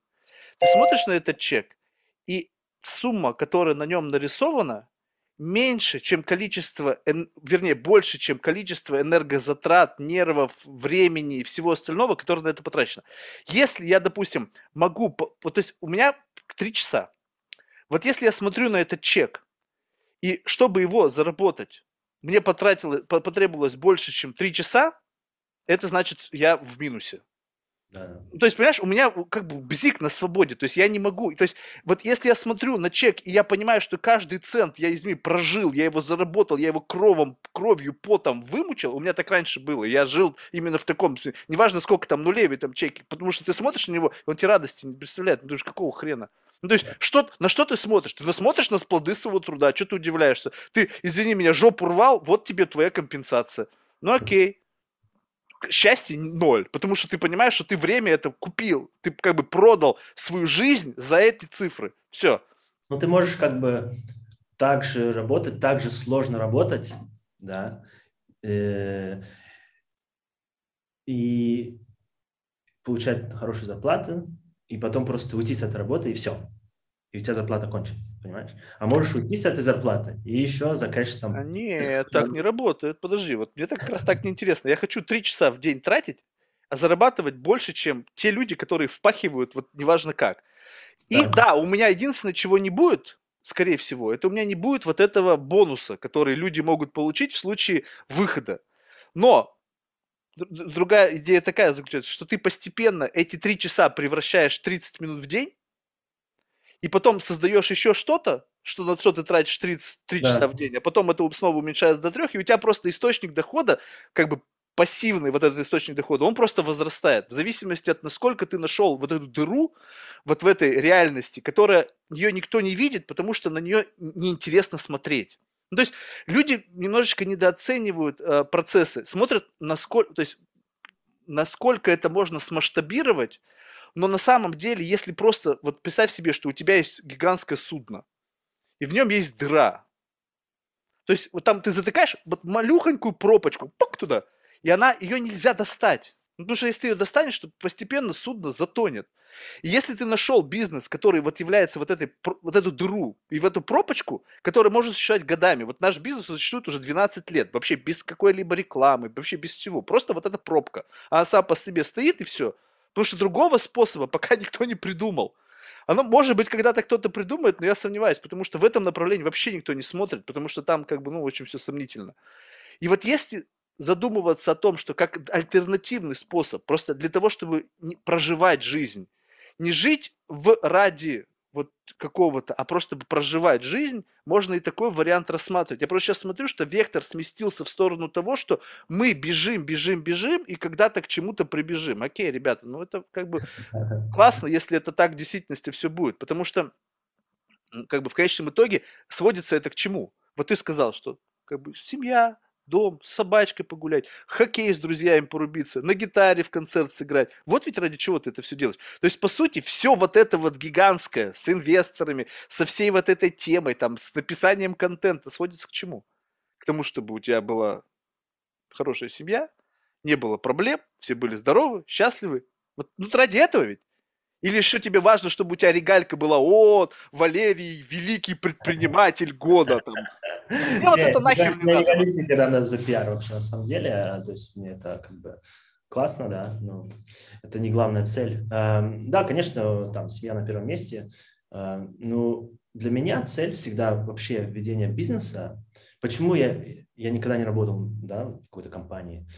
Эм, потому что я хочу сам решать, э, как я буду там, куда я буду тратить свое время во время дня. Ну и то же самое ризм, почему ты этим занимаешься, правильно? Это все-таки какая-то э, свобода в голове. Uh-huh. Да, у нас есть инвесторы, но они нам они не решают, что я буду делать. Они мне не говорят, делай это, делай то, делай все. Они э, взяли риск того, что они дали нам деньги, получили за это свою часть компании. Все, ребята, а то, что я делаю, это как бы не ваше дело дальше. И моя задача, конечно, да, они требуют от нас роста, все такое, но по сути у них нет большинства количества ничего нашей компании. То есть они просто, у них, они взяли риск. А как мы э, производим наше время, то есть моя задача э, почему, что меня драйвит вообще всем этим заниматься. Для меня это не драйв. Вот, как бы, давай точно тоже как бы дам понять, что для, чем, тем, что я занимаюсь, для меня это, можно сказать, как хобби, да, это, для меня это не работа. Я не прихожу в понедельник, думаю, о, фак, понедельник, нет, потому что, блин, мне всегда хочется прийти на работу, мне всегда хочется там с командой э, там э, запустить какой-то новый фичу, запустить там на Product Hunt что-нибудь, там или какой-то контент новый запустить, артикль, там посмотреть, сколько у нас sales пришло, и, и вся команда у нас, которая работает, они не работают на меня, как бы я не босс, они работают, они верят все в наш продукт, и они видят, что весь их труд, который они делают, им всем приносит результат. То есть у нас полная транспаранция. Они, все, они все знают, сколько нам там э, денег, сколько нам sales приходит, сколько нам денег приходит, и что они сделали. Каждый человек в нашей компании знает вот то, что он потратил время на этой неделе, какой результат от этого пришел. Э, допустим, маркетолог, который написал какой-то артикль там или сделал какое-то видео, он сразу видит, вау, круто, сколько трафика это принесло, о, сколько трайлов, сел ему звонит, говорит, чувак, офигенный артикль, я только что продал там 10 клиентов, э, классные дилы, и там. То есть, понимаешь, у всех мотивация, это такой менталитет, что все приходят на работу не потому, что им как бы... Да, бывают плохие дни, не каждый день супер, да, такого не бывает. Но основная мотивация для всех это, когда приходят на работу, это вау, супер. Они, просто они видят, что они как бы и я в том числе для себя, вот, вот то, что мы делаем, не просто так зря тратим время, и это приносит какой-то результат, и, и это ощутимый результат, его можно увидеть. И это классно. И когда тебе клиенты там или люди или пишут, тебе дают комплименты, это и, и, и то есть всем это так очень нравится, понимаешь? И вот я когда прихожу, почему я вообще этим занимаюсь? Я этим занимаюсь, потому что у меня есть чувство свободы. То есть я захотел завтра поехать там, не знаю, на Гавайи, да, на месяц или на три. Я поехал. Захотел, я всех с собой беру, мы поехали.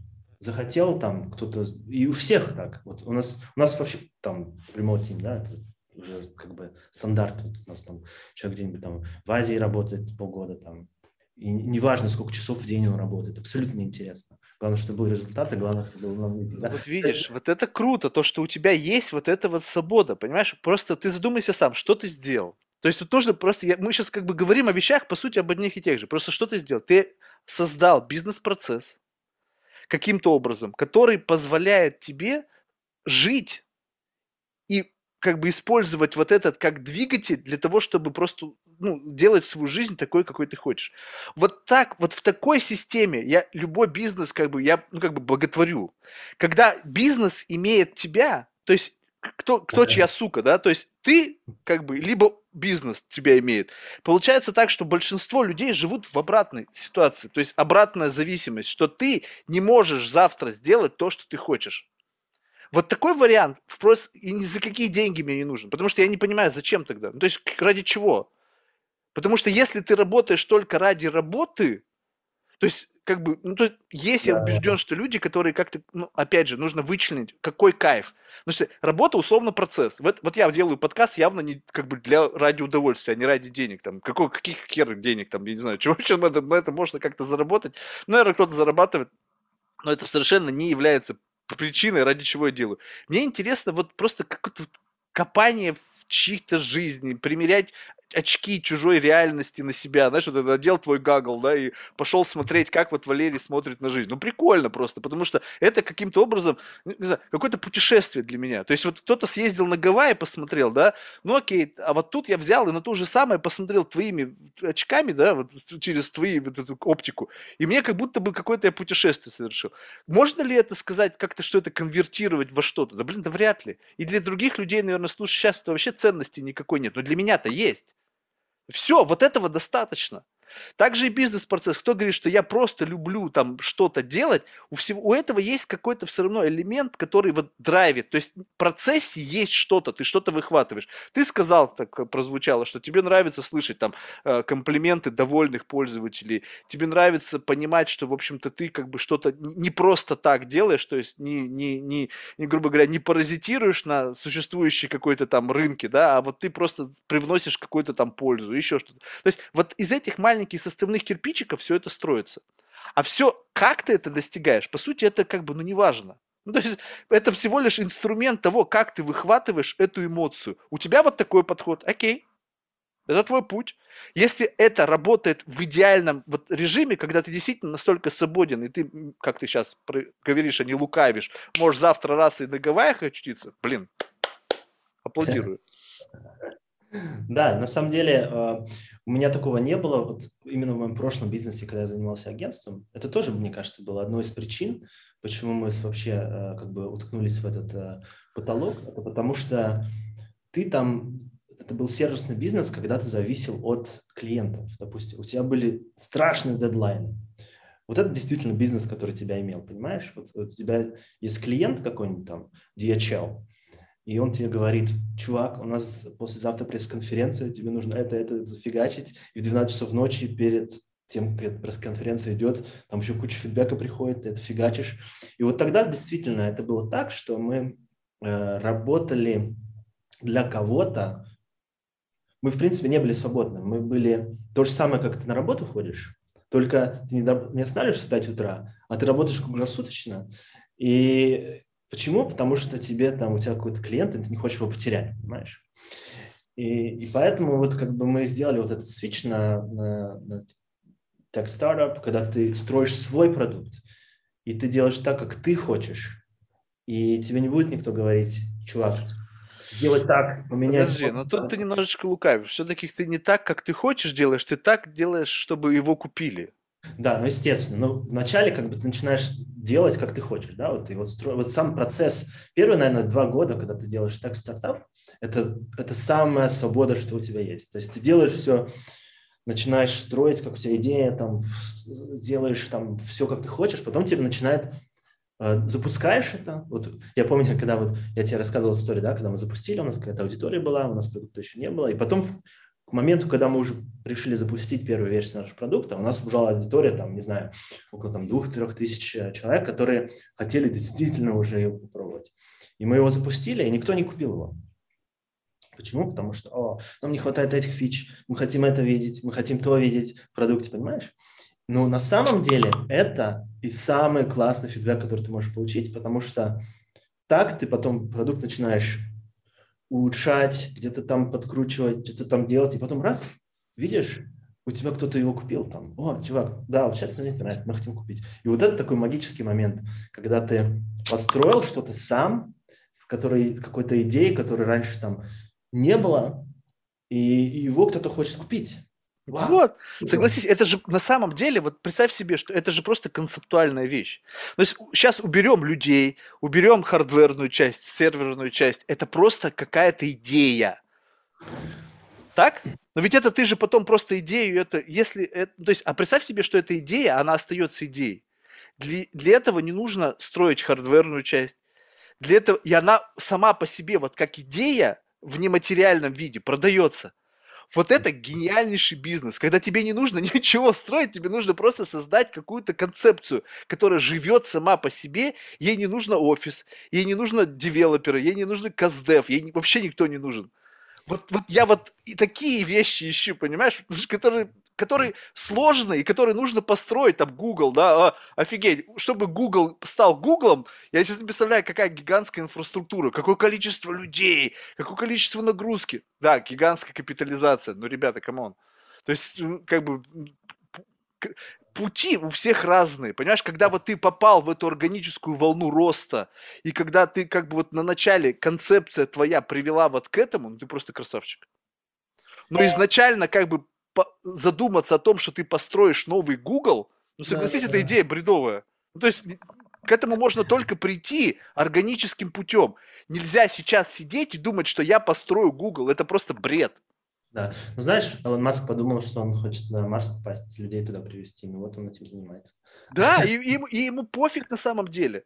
То есть он как бы, ведь, понимаешь, ведь у него нету задач, задумайся сам. Он просто захотел отправить людей на Марс. Он ведь не думал, не думает о том, чтобы у него компания стоила столько-то. Он просто понимает, что ему, сколько ему нужно денег, чтобы туда запульнуть человечка. И все. Нету цели в деньги. То есть нельзя заработать деньги столько, сколько у Илона Маска. Нельзя заработать столько денег, сколько там у Билла Гейтса. Или нельзя заработать столько, как у Безоса. Если ты будешь гнаться за этим, ты никогда туда не придешь. Деньги в данном случае – это артефакт. Это... Кон- конвертация идеи, да. вот гениальности или какой-то, не может быть, не гениальности, а просто к месту темы, которая оценивается столько-то, и это артефакт. Придумай эту концепцию, и у тебя будет артефакт в виде денег. Эм, что еще хотел сказать? Э, насчет э, идей и, допустим, там, капитала, да, вот многие думают, что, о, стартап у тебя, э, а, нет, знаешь, выходит пресс-релиз, там, компания там получила инвестицию, стартап получил какую-то там инвестицию, да, и постоянно мне начинают потом звонить и говорят, о, чувак, у меня есть такая идея, дай, свяжи меня со своими инвесторами, чтобы они меня инвестировали. Да, я говорю, окей, и что ты будешь э, там, они, ну, объясняют свою идею, окей, а как ты это будешь делать? Как ты вообще это будешь идею в жизнь предоставлять? И вообще можешь ты это сделать? И как ты сделаешь так, что инвестицию, которую там тебя вложили, в 10 раз увеличили? Окей, не знаю. То есть многие думают, что инвесторы инвестируют в идеи. Ну, я таких инвесторов еще никогда не встречал. Обычно, э, то есть идея есть, идей там можно генерировать сотни, да, идей, но они так остаются идеями, понимаешь? Никто их из этого ничего не делать. Да, но потому и что вот именно, я с тобой согласен, потому что это идея. Сейчас мы нужно правильно понимать, о каких идеях я говорю, о каких идеях ты говоришь. Та идея, о которой ты говоришь, допустим, я там хочу создать там метаверс, и вот у меня идея такая, но чтобы ее создать, тебе нужны разработчики, тебе нужны какое-то там гигантское количество, не знаю, там вычислительных мощностей, там талантливая команда. То есть вот эта идея, она привязана к гигантскому набору чего-то, компетенций, человека затрат, э, не знаю, market condition и всего остального. Бывают идеи, которые живут вне этого. Ну, то есть представь себе, что вот она, ну, просто, ну, вот концепция любви, она живет ведь вне зависимости, ее никто, у нее нету маркетинга, у нее нету директора, а ты теперь представь себе, что этот концепт можно оценить в деньгах. Ну, то есть представь себе, какова валюация сейчас любви, если бы она вышла на IPO. Просто как концепта. Триллионы. Каждый зависим от этого чувства. Кажд... Понятно, что как бы как вот это, то есть это я извращаю сейчас мысль, чтобы, ну, как бы, не знаю, экстремуму прийти. Но вот есть концепты, которые продаются сами по себе. Ну, есть любовь, ненависть, там, злоба. И это чувственные примеры того. Но в нашей жизни есть идеи, которые живут на пересечении вот чего-то. Они также эфемерны, но если ты их туда вставляешь, они начинают приносить деньги. То есть вот как-то просто нужно это увидеть. Чтобы это увидеть, это требуется большого времени, можно долго очень смотреть и ничего не увидеть и потратить жизнь зря. Поэтому я никому не рекомендую этим заниматься. То, что мне так повезло в жизни, это просто как бы удача. Я просто надеюсь, что я раз один раз повезло, то и второй раз повезет. Но как бы вот, вот, вот тут меня и триггернуло, понимаешь это? Да, это классно э, об этом подумать, э, задуматься. Но, эм, почему я начал про инвесторов и все такое. Просто я хочу понять, может быть, там кто-нибудь даже это будет слушать и подумает, что окей, э, мне нужна идея, и тут я пойду к инвесторам, мне получится там деньги. А, да нет, такие люди нас не слушают, это уже совсем, знаешь, детский сад какой-то. Ну, то есть, ну, это смешно просто. То есть, я, я, я надеюсь, что все-таки такую, такую аудиторию мы обошли стороной, ну, какое-то чудачество.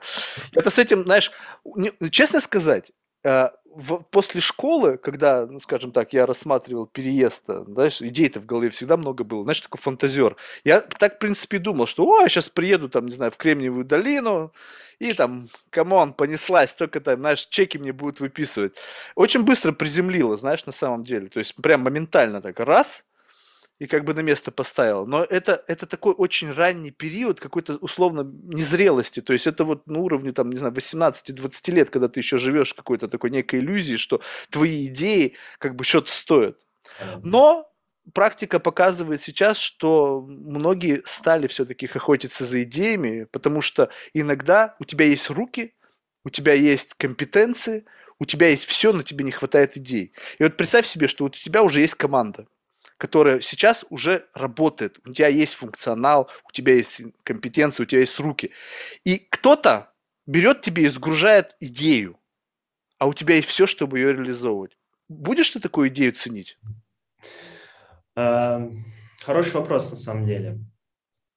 Эм, на самом деле не знаю, потому что команда, которая сейчас у меня компетентна и настроена и наточена, она наточена под то, что мы делаем сейчас. Правильно, вот он тебе прямо сейчас, допустим, кто-то скажет, смотри, Валерий, вот я сейчас смотрю на то, что ты делаешь, и вот если ты вот такой сделаешь твик, то ты на 30% увеличишь свою производительность.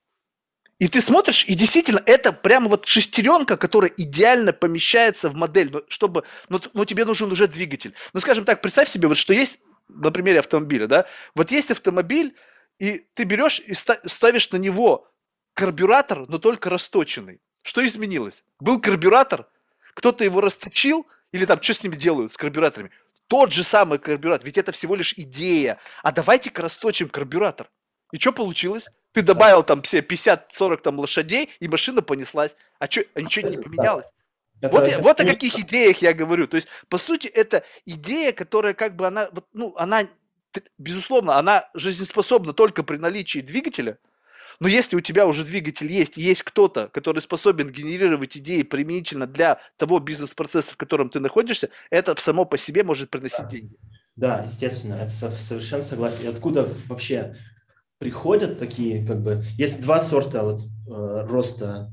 Вот у меня команда, у меня там бизнес, бизнес-модель, все такое. И как это, почему это все растет, и почему это как вообще наш продукт, можно сказать, растет и улучшается, потому что это не ровная линия, вот так постоянно, да, двигается что-то. С одной стороны, люди, которые им пользуются, они, они нам генери... они есть, с одной стороны, генераторы каких-то идей, да, они говорят, чувак, слушай, если ты эту фичу добавишь, мы сразу купим, заплатим тебе столько, да, или там, и тут мы видим, о, еще кто-то, и раз протестировали это у других, там, на 100 человек запустили, спрашиваем, хотите эту фичу? Они говорят, да, понимаешь? Это идеи в основном, которые приходят от пользователя, они, можно сказать, э, такие, как бы, часто связаны там с, с фичами, которые уже есть у конкурентов, например, которые они видели. Это, это какие-то не новые идеи, а идеи просто, чтобы улучшить, улучшить какой-то там процесс. А с другой стороны, есть идеи, которые абсолютно, о которых даже в голову не приходило вот эти пользователи. Да? Вот есть идеи какие-то гениальные, которые там приходят там пару там, или раз в год, э, говорят, чувак, а если мы так сделаем, или там какой-то твик небольшой сделаем, и, и пойдем в, в это направление, то у нас еще там утроится, да, примерно.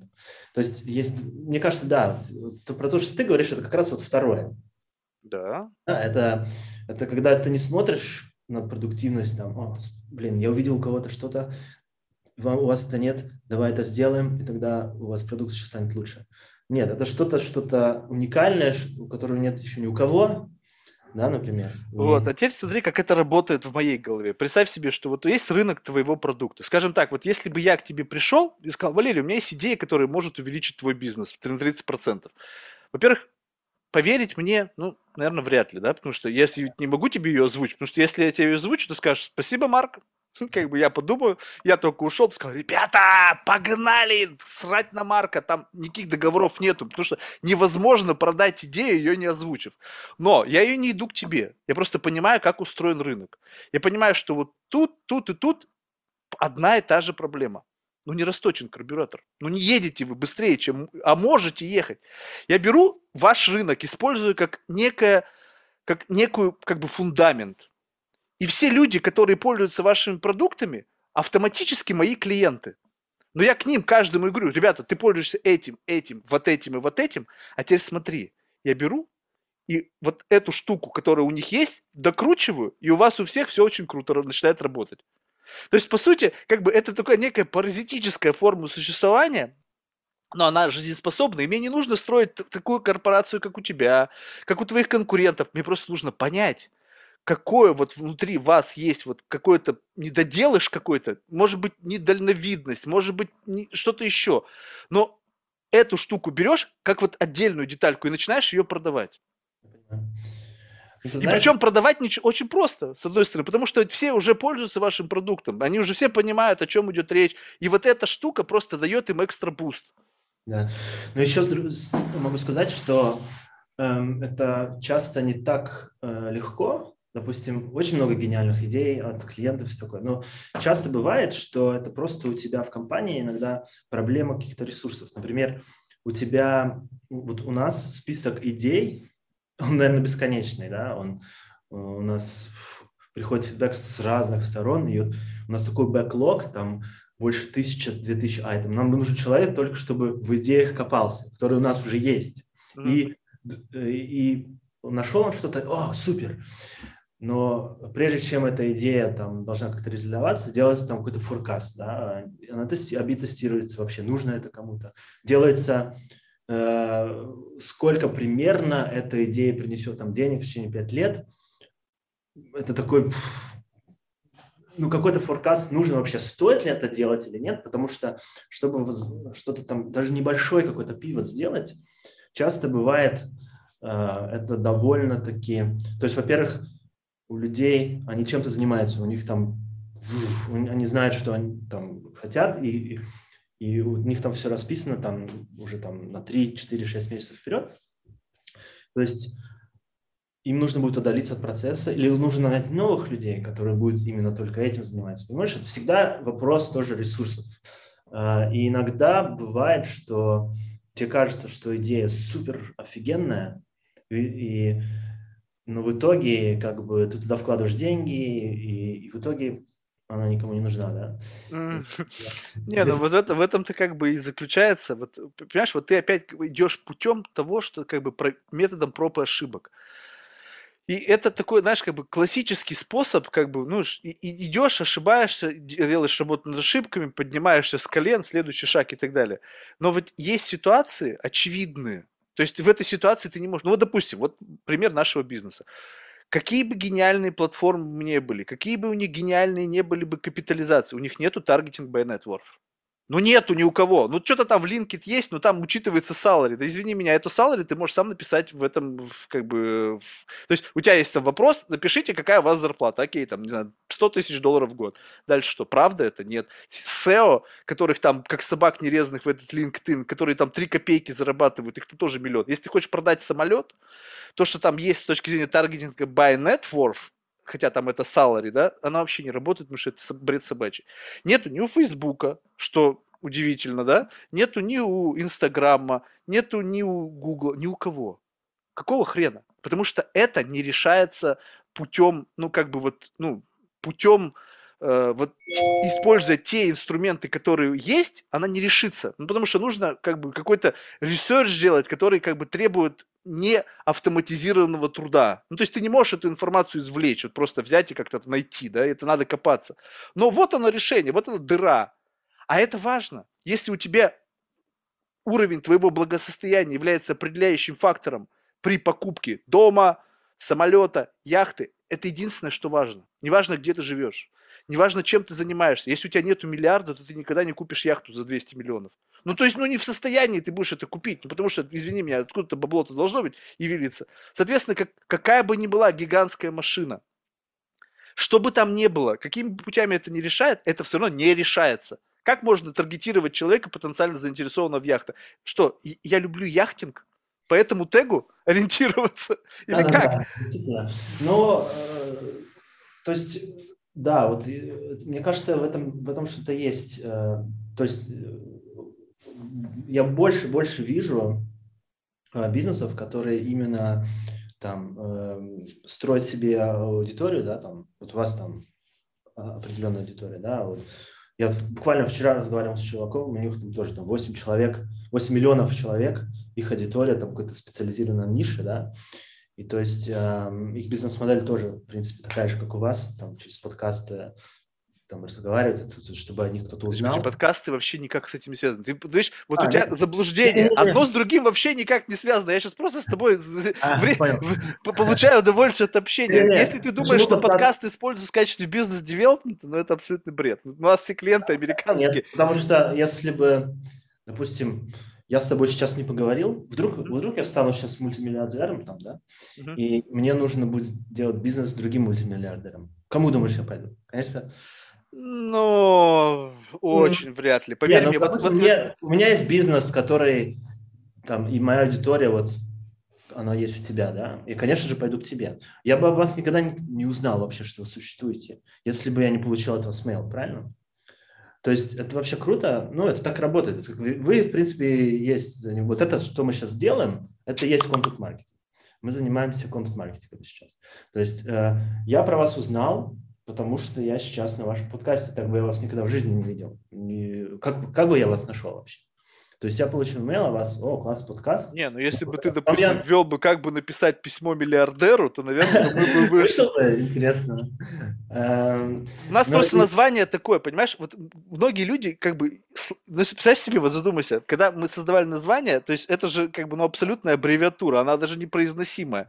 Но ты по-другому то есть если это Ultra High Net Worth Individuals, да, то есть это аббревиатура, она непроизносимая для, для нормального языка, она просто... Но да, да. Под... если ты вбиваешь вот эту аббревиатуру, то мы всегда на первой странице. Да, ну, потому что компанию никто не называет так, чтобы это не звучало. Это нормально. То есть, если я напишу имя своей компании, я тоже буду всегда на первой странице. То есть, а если я напишу Content Marketing Software, ага, это уже другое. А если я напишу там How to find Billionaire, да? Подожди, но это не название нашей компании, это аббревиатура вообще, в принципе, целого понимаю. класса а, людей. Да, да, я понимаю. А. И много Твой бренд, я должен знать название твоего бренда, чтобы ты выпал на первую страницу. А Ultra High Net Worth Individual аббревиатуру знает а все, кто в этом... часто ищет это? Что? Часто аббревиатуру вбивает вообще это. А как по-другому этих людей назвать? А, я не знаю. А их они по-другому не называются. Ну, то есть, можно назвать миллиардеры, да, но их обычно называют категория, да, ultra high net worth individuals.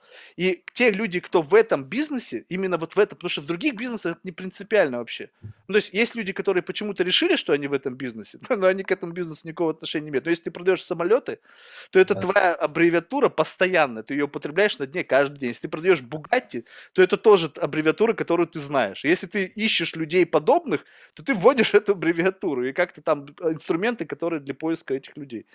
Поэтому, ну, это как бы абсурд. Но, опять же, ты сказал что? Что мы создаем контент, но ты просто думаешь, как работает эта штука. Ну, по-другому, потому что она вот работать не может. И ты просто берешь и делаешь, создаешь какое-то решение, которое решает за тебя весь этот геморрой с поисковой оптимизацией, потому что тебе не нужно это делать. Ну, нафига?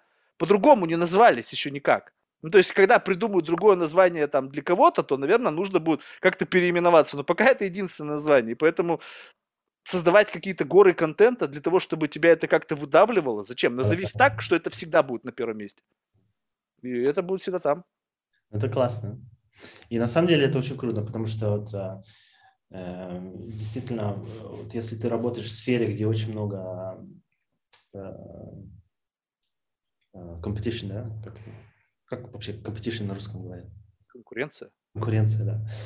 То есть там, э, да, вот нужно выделиться, да, нужно очень много контента делать, нужно там ads, э, там разные ads. А если ты очень в нишевой секторе работаешь, и там можешь ты быть первым, тогда это круто. Вот, но э, если ты хочешь стать очень богатым, нужно работать с очень бедными. То есть вот нужно тут правильно понимать. То есть я как бы почему, допустим, вот как бы ошибка, хочешь там быть миллиардером, там работать для бедных. Это же как бы вот такая вещь, которая приходит не сразу. То есть осознание того, что вот все, да, вот как бы господа, да, предприниматели, если вы планируете, сейчас просто пошел какой-то бум, там, luxury сервисов, там какие-то там э, private concierge, там вот это всякая эта блевотина.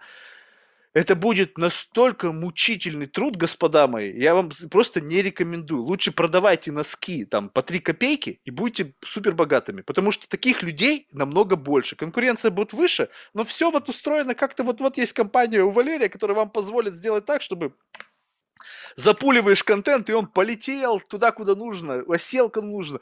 И самое важное, что просто вот в этом отношении с такими продуктами, что тебе не нужно никого ни в чем убеждать. То есть уровень принятия решений, он настолько как бы вот, ну настолько незаметный для человека, ну вот носки, ну вот согласись, ну какая нахрен разница? Мордочка там красная или желтая? Ну настолько не принципиально, потому что цена и вот этих носков, и ты, возможно, через неделю их выкинешь. А если ты покупаешь самолет, то твое решение будет, может быть, зреть годами в голове. Ты понимаешь? Вот это вот, это, это просто путевка там, у нас сейчас появился клиент, я охренел. Вернее, был клиент, он просто пришел с новым продуктом. Путевка в Гренландию на какую-то там самую северную точку. 15 миллионов фунтов. Да вы, блядь, охуели. Ну, ну просто, ну извините меня, вы, то есть понимаешь, что вот это, вот чтобы такое продать, каков должен быть месседж? Вот просто задумайся, чтобы вот... Ну, понятно, что у людей этих деньги есть, и они могут чисто теоретически потратить. Вон кто-то 50 миллионов на МКС тратит, чтобы полететь, да? Но как бы нужно вот настолько месседж сформулировать, чтобы это зашло. Потому что 15 миллионов это condo на Манхэттене можно купить. А тут в Гренландию съездить. Что за experience такой какой-то, знаешь, специфический. Это даже не на, не на, не на орбиту слетать. Поэтому проще работать с массами, и продавать что-то копеечное. Либо создавать контент и продавать его как Netflix, что намного сложнее. На самом деле. Не, ну вообще интересно. То же самое, в принципе, если посмотреть на SaaS, да, вот есть э, ты можешь тоже как бы путь выбираешь, когда вот для кого твой там продукт, да, неважно SaaS или что, для именно вот больших клиентов, Э, который там покупает твою лицензию за 100 тысяч в год, или клиента, который покупает лицензию там софта за 5 тысяч, да. И если люди покупают 100 тысяч, они там, у тебя там sales cycle идет там 9 месяцев или год, чтобы сделать одну продажу, э, и куча переговоров, куча эфорта, куча, намного больше всего происходит, митингов всяких legal, там, нужно, то есть, э, или вот действительно, да, проходишь делаешь цену ниже, делаешь это все доступным и как бы идешь на массу. А теперь 5, представь себе. Еще цикл короче, вообще люди не думают. Купил там mask, ну, завтра не, не, не пошло, подписался. То есть, как бы, в, в зависимости от того, что ты вообще, какие цели ты себе ставишь. Ну, то есть, вот как, но при всем при этом, жизнеспособность самой модели должна быть такова, что ты не должен продавать все свое время за поддержание работоспособности системы. То есть, если ты все свое время под, продаешь только ради того, чтобы пять раз в году съездить отдохнуть, там, не знаю, купить машину, и, и больше тебе ни на что не остается времени, то есть у тебя вот есть там пару раз в году отпуск, там, и все. И ты, да, ну окей, ты еще на машине ездишь на хорошей, на работу и домой. И, да. может быть, еще, если повезло, там куда-нибудь раз там в месяц, то я как бы не понимаю, то есть как, как это уравновешивается вот в твоей голове-то как? То есть ради чего? Ради того, что у тебя есть как бы иллюзия того, что ты как бы можешь все купить, но у тебя совершенно нет времени, чтобы воспользоваться тем, что ты купил. Тогда нафига? То есть, как бы ты в какой-то сам себе живешь иллюзии, что у тебя есть мир, который ты можешь поглощать, ты можешь купить все Бугатти, ты можешь, но у тебя нет времени совершенно на них ездить. Раз там в месяц поставил на автовоз, ездил на Нюрбургринг, нажал на педальку, обосрался, что такая скорость, подумал, что можешь разбиться, поставил в гаражик и смотришь там на отполированность и такие 30 секунд в день, когда садишься на работу, на обычную машину и едешь к себе в офис. Вот что это? Кто, ты кого поимел-то? Сам себя не знаю, я как бы вот в этом отношении как-то очень повернут на том, чтобы был вот здравый какой-то, не, не против денег. Я, если бы я смог зарабатывать, то есть вот есть умные люди, которые за единицу времени зарабатывают очень много денег. Я просто всегда аплодирую этим людям, потому что у них остается время, чтобы пожить. Потому что если ты работаешь и ты не в состоянии проживать жизнь, тогда непонятно ради чего. Ну, то есть на пенсии будешь деньги тратить, а если не доживешь, а если инфаркт, а если инсульт? А ты вот э, в свободное время чем занимаешься? Вот с тобой разговариваю. Окей. Не, ну, на самом деле, на самом деле у меня очень много как бы ну, вещей, которыми я просто люблю заниматься, они абсолютно имеют ценность только для меня. Но если бы у меня не было, то есть правильно понять, у меня нету семьи, Ну, у меня есть как бы родственники, там, братья, сестры, там, периодически к ним же. Но свобода настолько возведена вот в масштаб, что как бы я не, не готов с ней даже делиться ни с кем. Ну, то есть вот не, не там, не с супругой, там, не, дети, тоже не, не свобода. И вот, ну, просто вот что в голову пришло, то и делаю. Ну, то есть вот захотел вот что-то сделать, делаю и посмотрю, нравится мне это или нет. Ну, как бы вот так. То есть ты не, не ходишь в спортзал, чтобы аватар не сдох раньше времени, знаешь, чтобы носитель вот этого всего, что там в черепушке есть путешествуешь, посещаешь разные места, кушаешь, э, занимаешься сексом, трипишь, грибы жрешь, куришь, не знаю. Ну, что ты, в общем, кайфуешь от жизни. Да, класс. У меня такое, как бы, совсем другое понятие, на самом деле, стало, ну, давно. Наверное, после того, как дети появились. Ну, правильно, естественно. Совсем другое, как бы, у тебя появляется какая-то ответственность, и совсем по-другому смотришь на, на вещи Э, и, ну, как бы по-другому у меня формулируется там э, свободное время. Для меня это, там, я не знаю, есть... Раньше у меня свободное время – это время для меня, да. А сейчас время для семьи. Да, у меня сейчас там семья какое-то время, и это Свободное время, да, но иногда это будет это рабочее время. Естественно, я, я вот об этом как бы, понимаешь, я сейчас не против семьи, я просто хочу, чтобы люди были честны с самим собой. То есть, что значит как бы получать удовольствие от жизни? То есть, когда ты извини меня, вот мне просто, я приезжаю к своим родственникам, у них там детей, детский сад вещи, там у меня очень много братьев и сестер, и у них у всех по несколько детей. На, на Рождество или там на, ну, не знаю, на Хэллоуин, там на Thanksgiving, там просто детский сад.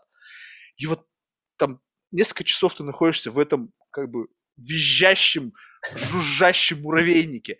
Просто башку сносит от того, что я смотрю на своих братьев, они настолько временами измучены. То есть я, я, мне жалко на них смотреть, думаю, ребята, блин, ну как? Ну, то есть я понимаю, что это важно, что это построение ячейки, но если есть выбор, то есть, вот, я, может быть, это какая-то доля эгоизма, да, но вот когда ты говоришь о том, что ты что-то делаешь для себя, то для себя что вот в этом моменте жизни ты делаешь? Ты съездил там с детьми на отдых, окей, отдохнул, хер, Потому что за детьми бегал, смотрел, там, не дай бог, чтобы их там медуза не ужалила, там, он утонул, не захлебнулся, воды не той попил, там, не знаю, там, жена по всем магазинам, которые только можно, захотела пробежаться. А для себя-то что ты сделал? Вечером сел, уставший, пивка выпил? Да нахер мне такой отдых нужен? На самом деле, насчет детей, да, это клево, но знаешь, это всегда трудности, такое, но сколько они дают любви, это все как бы... Ну, время для себя, знаешь, время для себя. А, для меня я делаю время для меня. У меня, допустим, а, есть а, такая фича, я каждый год э, там, в июле, в августе ухожу на 20 дней в горы. Один. Без семьи, без никого. И я одеваю рюкзак, я просто фигачу высоко, и там сплю там где-нибудь Э, там э, в Альпах много домиков э, на горе стоят, там можно ночевать. Для меня вот это, вот эти там несколько там дней, недель, это для меня такая перезагрузка на весь год. Валерий, вот я, я, извини, просто давай я сейчас объясню, как вот это в моей голове выглядит. То есть я сейчас, это, я понимаю, что ты делаешь. Сейчас не оценочное суждение. Просто как в моей голове это все выраживается. Ты целый год, извини за выражение, ебашишь, до такой степени устаешь, что тебе нужно две недели в году залезть в гору, на гору в Альпах и быть одному. Задумайся сам, до чего ты себя довел, что тебе до такого экстремума приходится... До... Ну, ну, ну, знаешь, вот я когда вот это слышу, я понимаю прекрасно, какая у меня должна быть мотивация. Какого хрена я должен поехать один в горы? Нет, я могу съездить в горы, там красиво. Взять с собой, там, не знаю, там, девушек, хотел сказать плохое слово, назвали бы сексистом. Но не знаю, друзей, как-то устроить какую-то да. тусовку. Ну, два дня там потусили, ну окей, уехали в другое место. А, да, я чтобы... понимаю. У меня, у меня много друзей тоже, которые не, поним, не понимают этого. Но на самом деле это ты не сидишь там один где-то. Это для меня это не то, что у меня много там времени свободного там с друзьями побухать, там в кафе сходить, там на какую-то вечеринку, да, там без семьи тоже, там отдохнуть куда-то съездить, там э, с друзьями, там кайфануть, все такое. Но для меня вот этот походы, которые я делал, для меня это прикольно. Почему? Потому что, во-первых, ты никогда там один не бываешь. там куча таких же людей, одиночек, как А, ну ты... это так и называй вещи своими именами. А то я думал, ты один, как, знаешь, там заперся в домике и сидишь там Нет. две недели в маску. Да, не, во-вторых, это как бы поход. У тебя цель от точки А дойти до точки там какой-то, да, и ты вот фигачишь в эти горы, потеешь, но когда ты наверх приходишь, это такое чувство, не знаю, как будто там фух, покорил что там Эверест, да. И как бы, и в этом, почему мне нравится делать это без семьи, да, и без друзей? Потому что я, я брал семью один раз, э, брал друзей пару раз. Во-первых, э, многие, а, я устал, я не могу, а, все. Во-вторых, э, тебе нужно э, подстраиваться под кого-то, понимаешь? То есть, то есть то, от чего ты кайфуешь, они не кайфуют, и поэтому приходится да. тебе терпеть их нытье. И тебе вот, допустим, иногда хочется, о, слушай, здесь классно, я здесь переночую, да, или там останусь еще на денек, не хочу дальше никуда идти. И там кто-то начинает, о, я устал, я хочу туда, я хочу... Поэтому я люблю это делать один. Свобода.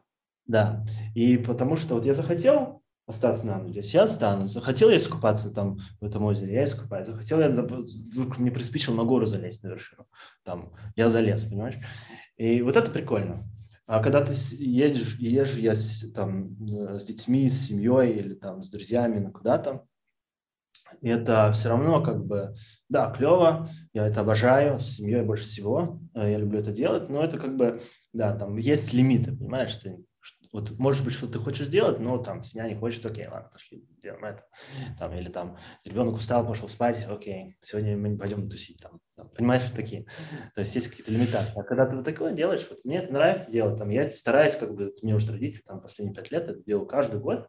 И для, и для меня это тоже иногда вот какая-то медитация. Вот ты фигачишь с этим рюкзаком, фигачишь, в гору лезешь, потеешь, очень трудно там, когда снег идет, там ветер, когда люди на море сгорают. Я потом видео выставляю в Инстаграм там или куда-то. Вот, снег идет, да. Там стою, ветер, снег, шторм, я в горе фигачу там или стою, говорю, о, холодно. Люди мне с пляжа пишут, ты что, ты что вообще творишь? Вообще, какого хера ты что Подожди, подожди, вот это, кстати, любопытный момент. Вот если, представь себе, делал, вот это очень важно, потому что мне, я бы как бы сейчас за этом заострил внимание делал бы ты это, если бы об этом никто не знал? Вот если бы ты не выставлял это в Инстаграм, э, мы бы сейчас с тобой об этом не говорили. Вот есть необходимость в подкреплении либо любой критики, чтобы это каким-то образом вот что-то тебе давало? Объяснять даже это? Нет, абсолютно нет. На самом деле мой Инстаграм закрыт, я, я даже... У меня там не, ну друзья-то там подписаны, то есть они же да, наверняка... Друзья, конечно. Я это очень часто, у меня там много чего нет вообще, что я делал. Вот есть люди, которые там чуть ли не каждый день с утра до вечера там что-то что про свою жизнь постят.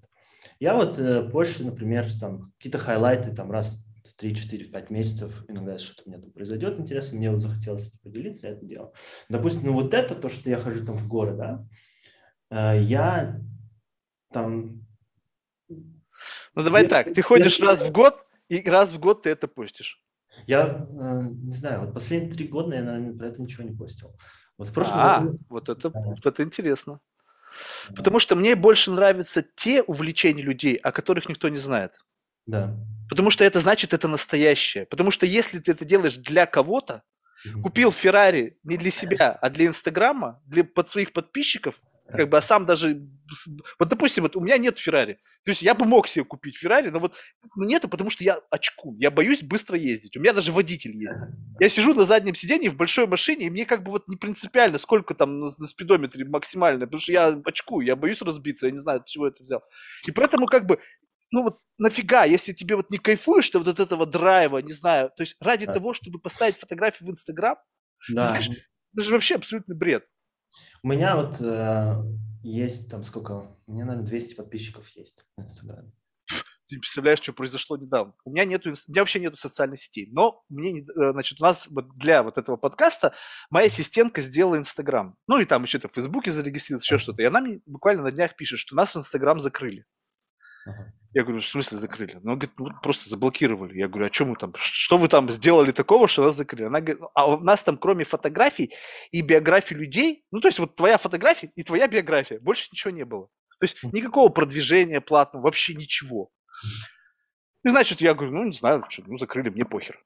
Она говорит, давай я попробую восстановить. Я говорю, ну, дело твое. Мне как бы, твоя идея была его создать, твоя, ну, видимо, ей просто жалко времени было, потому что там сколько-то там на постов же, каждый выход эпизода, это надо каждый пост сделать, там у нас уже больше 300. Ну, в общем, и ты знаешь, что она прошла процедуру восстановления, и мне приходит имейл.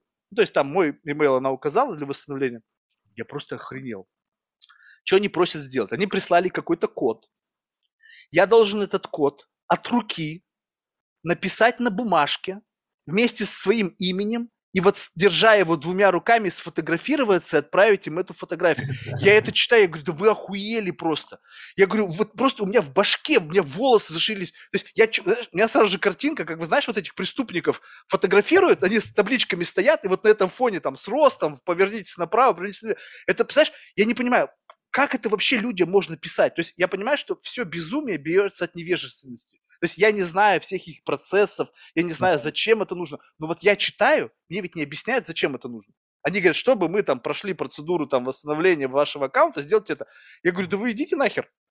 С какой стати я вам должен, блядь, как собачка, может, танцевать вам еще, там, жопу показать, я не знаю, расцеловать экран, там, я не знаю, подрочить перед вами, там, не знаю, спеть балладу Цукербергу скоро будет, там, спой песню Цукербергу, и тогда мы тебя восстановим пароль. Да идите вы в жопу. То есть я просто, знаешь, охреневаю. А ведь представь себе, мне похер, а представь себе вот какая-то неважная ситуация, а у тебя там, не знаю, там 50 или там 100 тысяч подписчиков, а если миллион, да ты там отсосешь прямо, тебе попросят, чтобы только твой аккаунт восстановили. Представляешь себе? А ведь как? А делают людьми заложниками вот этой херни, зависящей да, от... Некоторые вот люди именно вот, они зависят от э, вот этих всех сетей, да, вот э, там всякие инфлюенсеры, да, вот, и для них это есть и бизнес. Вот, вот это, мне кажется, есть тоже паразитный бизнес, когда ты, понимаешь, э, делаешь и подстраиваешься под, под кого-то, а если этого кого-то не станет, и твоего бизнеса не станет. А некоторые люди настолько там все вложили времени, годы, э, как бы полностью уже, даже если у них не будет этой работы, вот, у них не будет там подписчиков, у них не будет, они ничего другого не смогут делать, они не смогут там даже, по, не знаю, посуду в ресторане мыть не смогут. Digital суицид, понимаешь, моментально. Только задумайся сам, что как люди зависят от этих платформ. Ну, представь себе, что если ты вот разбогател только благодаря тому, что у тебя есть подписчики, я не знаю, конечно, как они там зарабатывают, наверное, там уже они, многие, кто разбогател, наверное, уже и... Ну, хотя, наверное, все равно продажи зависят сколько-то через этих каналов, потому что даже взять там какие-то продукты они создают с private label, да, они же сам продают его потом через этот же ресурс. То есть наверняка им будет очень хреново. Но вот так вот зависеть от кого-то, это же жесть. Да, То да. есть представь себе, что это так, как тебя взяли и уволили. Завтра политика изменилась, что-нибудь там не понравилось, ты что сделал? Сказать, все, идите нахер, удаляю ваш аккаунт. Да, там. То есть э, у нас э, буквально там соседи, э, здесь э, стартап тоже, они э, инфлюо называются. А то, что чем они занимаются, это, это сеть э, таких вот инфлюенсеров, да, они, у них база данных вот таких людей с подписчиками, и компании как бы им платят, чтобы с ними связаться, и как бы уже их им платят там за продукт placement, и в итоге они э, получают там проценты да, от каждой транзакции. То есть э, таких столько много, и, и, и как бы видно, что там какая-то основная масса у них там какой-то, ну, они там не супер миллионы подписчиков, а довольно-таки мало, а только там в десятки, сотни единиц там вот действительно большая аудитория. И, и э, как бы если канал вот сядет, там все, как бы, и они там уже там по пять лет этим занимаются, понимаешь? Что они вообще будут делать? Они ничего не умеют.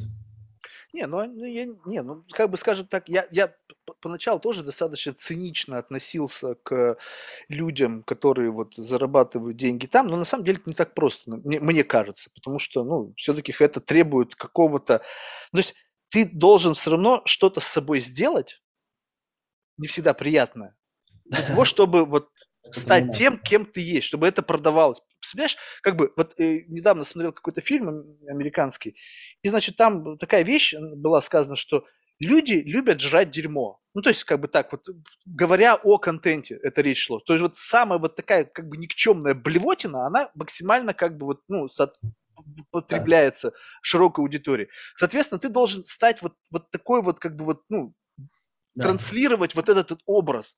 И тогда у тебя будет большое количество подписчиков, потому что, ну, да. более люди просветленные, они на это не будут смотреть. Алгоритмы, кстати, на Facebook именно сейчас так и работают. Инстаграм и Facebook, контент, который там какой-то негатив вызывает, они, то есть что-то негативное показывают, да, они больше всего реакции вызывают. Mm-hmm. Из-за этого этот контент более, только всегда виральный. Mm-hmm. И какой-то эксперимент недавно был, вот я даже не помню, буквально на днях про это читал где-то, то, что человек э, открыл новый аккаунт на Фейсбуке и просмотреть вообще, что он, какой контент он будет получать, да, там, э, и в итоге, и он э, как бы, не знаю, как-то так сделал, чтобы он только позитивные сайты посещал, да, там, там, у него все хватило позитив. И в итоге все равно потихонечку, там, довольно быстро, в принципе, там, за пару недель, он видит, начал там всякие драки, там всякие такие ситуации, которые эмоции вызывают. И вот и что Инстаграм, что Фейсбук, ну, это как бы одна сеть, и, и вот это постоянно, как бы вот эти негативные какие-то срачи, дискуссии, какие-то там в комментах. Я на самом деле тоже на социальных сетях вообще очень редко сижу, у меня только, закрыто, только там знакомых смотреть, там есть. Но это вот как бы сенсация, да, для чего? Для того, чтобы там трафик, дискуссии, продавать рекламу. То есть, и все эти алгоритмы так как бы надо под это подстроены. Если не люди, которые это зависят, то есть они постоянно каждый день это видят. Вот детей, допустим, я не у меня есть знакомая там купила телефон своей дочке, и там 10 лет или 15 лет, о, 10-11 лет, да.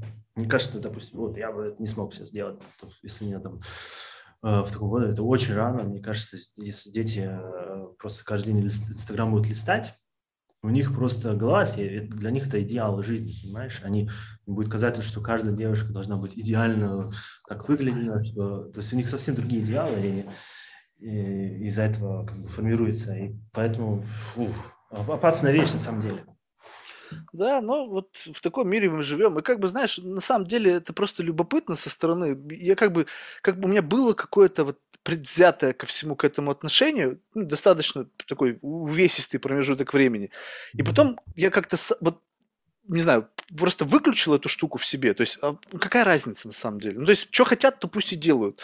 Но просто, как бы, когда ты начинаешь на это смотреть со стороны, мне э, как бы любопытно, как это устроено. Не, не, не с точки зрения того, как бы вот кто там who is who, да, а через что он это делает. И через что, то есть вот какой фасад игрок, вот этот вот аватар, который этим всем, грубо говоря, является лицом вот этого продукта, смотреть, насколько вот эта entity за этим аватаром умело этим аватаром управляет. Mm-hmm. То есть одно дело, когда ты просто вот какой-то эксцентрик, не знаю, как Snoop Dogg, да, но вот он же вряд ли, как бы у него там аватар, он, скорее всего, вот на самом деле плюс-минус такой, хотя, наверное, тоже нет. Ну, по крайней мере, есть персонажи, которые настолько близки вот к тому, что их аватар и они – это плюс-минус одно, как бы, одна сущность, а большинство-то ведь они что-то нарисовали, нахватали образов каких-то там, так, вот это отсюда я возьму, это я отсюда возьму, это я отсюда возьму, что-то к себе там прилепили, получилось, ну, а, пофиг, погнали. И вот этот образ транслирует. И насколько умело это делается, это, за этим просто любопытно посмотреть. И поэтому всегда, когда мне вдруг кто-то там говорит, вот там кто-то там, какая-то звезда там новая там или еще что-то, или там, или там он, либо она, не принципиально, или там они сейчас в этой риторике там, э, посмотри, просто ради того, ради любопытства. Но эта картина не полная, да пока ты не поговорил. Потому что смотреть можно, когда статическое, либо видео, ну там непонятно, все равно режиссура, там, editing. Но вот напротив, посидеть и вот так поговорить, это просто любопытно, потому что ты начинаешь понимать, блин, come on, как вообще ты это сделал? Ну, то есть расскажи, ты, ты вот там, тук-тук-тук, ты там, либо это ты и есть. Вот как бы, знаешь, и вот разговор не с фасадами, а разговор чуть глубже. То есть вот как бы вот не с Валерием, там, президентом или там CEO компании, а вот с Валерой, который вот этим всем аватаром управляет. Потому что так или иначе в жизни все равно мы вынуждены включать фильтры политкорректности, воспитанности, человеколюбия. А ведь все вот это же как бы не наше, то есть это мы просто в обществе живем и вынуждены играть по этим правилам. А интересно иногда вот с этим как бы внутри поговорить, вот к реальным, который мыслит как-то, может быть, по-другому. И вот, по сути, подкаст это об этом. Просто yeah. как-то вот любопытно, потому что все в основном за счет вот этого удаленного общения все начинают как бы немножечко меняться. Прикольно то, что как люди... Я, я никогда не выделяюсь. Да? Вот я всегда, я всегда, ну, даже какие-то вечеринки, я, я никогда не одеваю там пиджак. Вот я иду в митинг с банком, да, я иду в худи, там, я иду... Но ты там, выделяешься, потому что все-то в банке-то в пиджаках. Ну да, может быть. Но я имею в виду, по улице вот я буду идти, и я буду обычным человеком, чуваком. Я часто беру трамвай, езжу там на автобусе иногда. Там, потому что мне это легче, потому что не- там, если у нас на автобусах отдельная линия, мне не нужно стоять в трафике, понимаешь? Мгм. И там на велосипеде. И э, иногда приходишь, вот значит, с кем-то общаешься, и человек на тебя смотрит с- сверху. Вот я часто прихожу в школу, да, детей относить, и там ч- папы в пиджаках, с чемоданчиками, там такие крутые, а я прихожу такой в, грязной куртке, только что с собакой погулял, там она на меня прыгнула, там, или это. И часто вот люди просто смотрят так, знаешь, ну, иногда даже вниз смотрят на тебя. Пренебре- Хочешь Пренебрежительно. да, говорят, кто такой вообще чувак?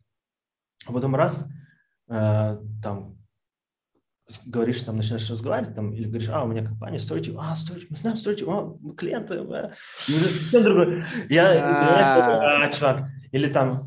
Подожди, но тебе важен этот момент, получается, перелома, когда человек начина... сначала на тебя смотрит вниз, потом понимает, что он сам в жопе. деле не важно это.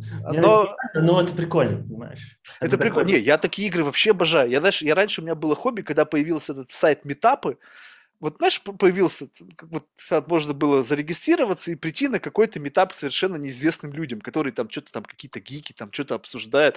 Я любил курнуть и на такой метап идти. И прикидываться вот как бы, что я из этого бабла. Ну, то есть у меня не всегда, конечно, получалось, потому что, ну, как бы, как, как вот, то есть если ты не айтишник, то ты вряд ли в бабле. Но, по крайней мере, молчать и не, и не выпячивать свою точку зрения. Что я там только не навидался. То есть мне настолько вот нравится вот в этой тусовке, а в последнее время, когда стали эти все конференции, ну, кто-то постоянно зовет, типа, поехали, поехали туда, съездим, там, заодно и развлекемся, там, в Вегас сгоняем, там, значит, ну, приходишь туда и просто, ну, ты же не будешь молчать, хочется с кем-то поговорить. И, знаешь, начинаешь с кем-то разговаривать, и там наш чувак на позитиве, вот мы тут раунд подняли, то, все, пять, десятое, бабло, там, туда-сюда. А ты что делаешь? Я говорю, да ни хрена, говно пинаю, вот все. Он говорит, как так? А что вот, как бы, ну, а цели какие-то? Я говорю, да нету цели.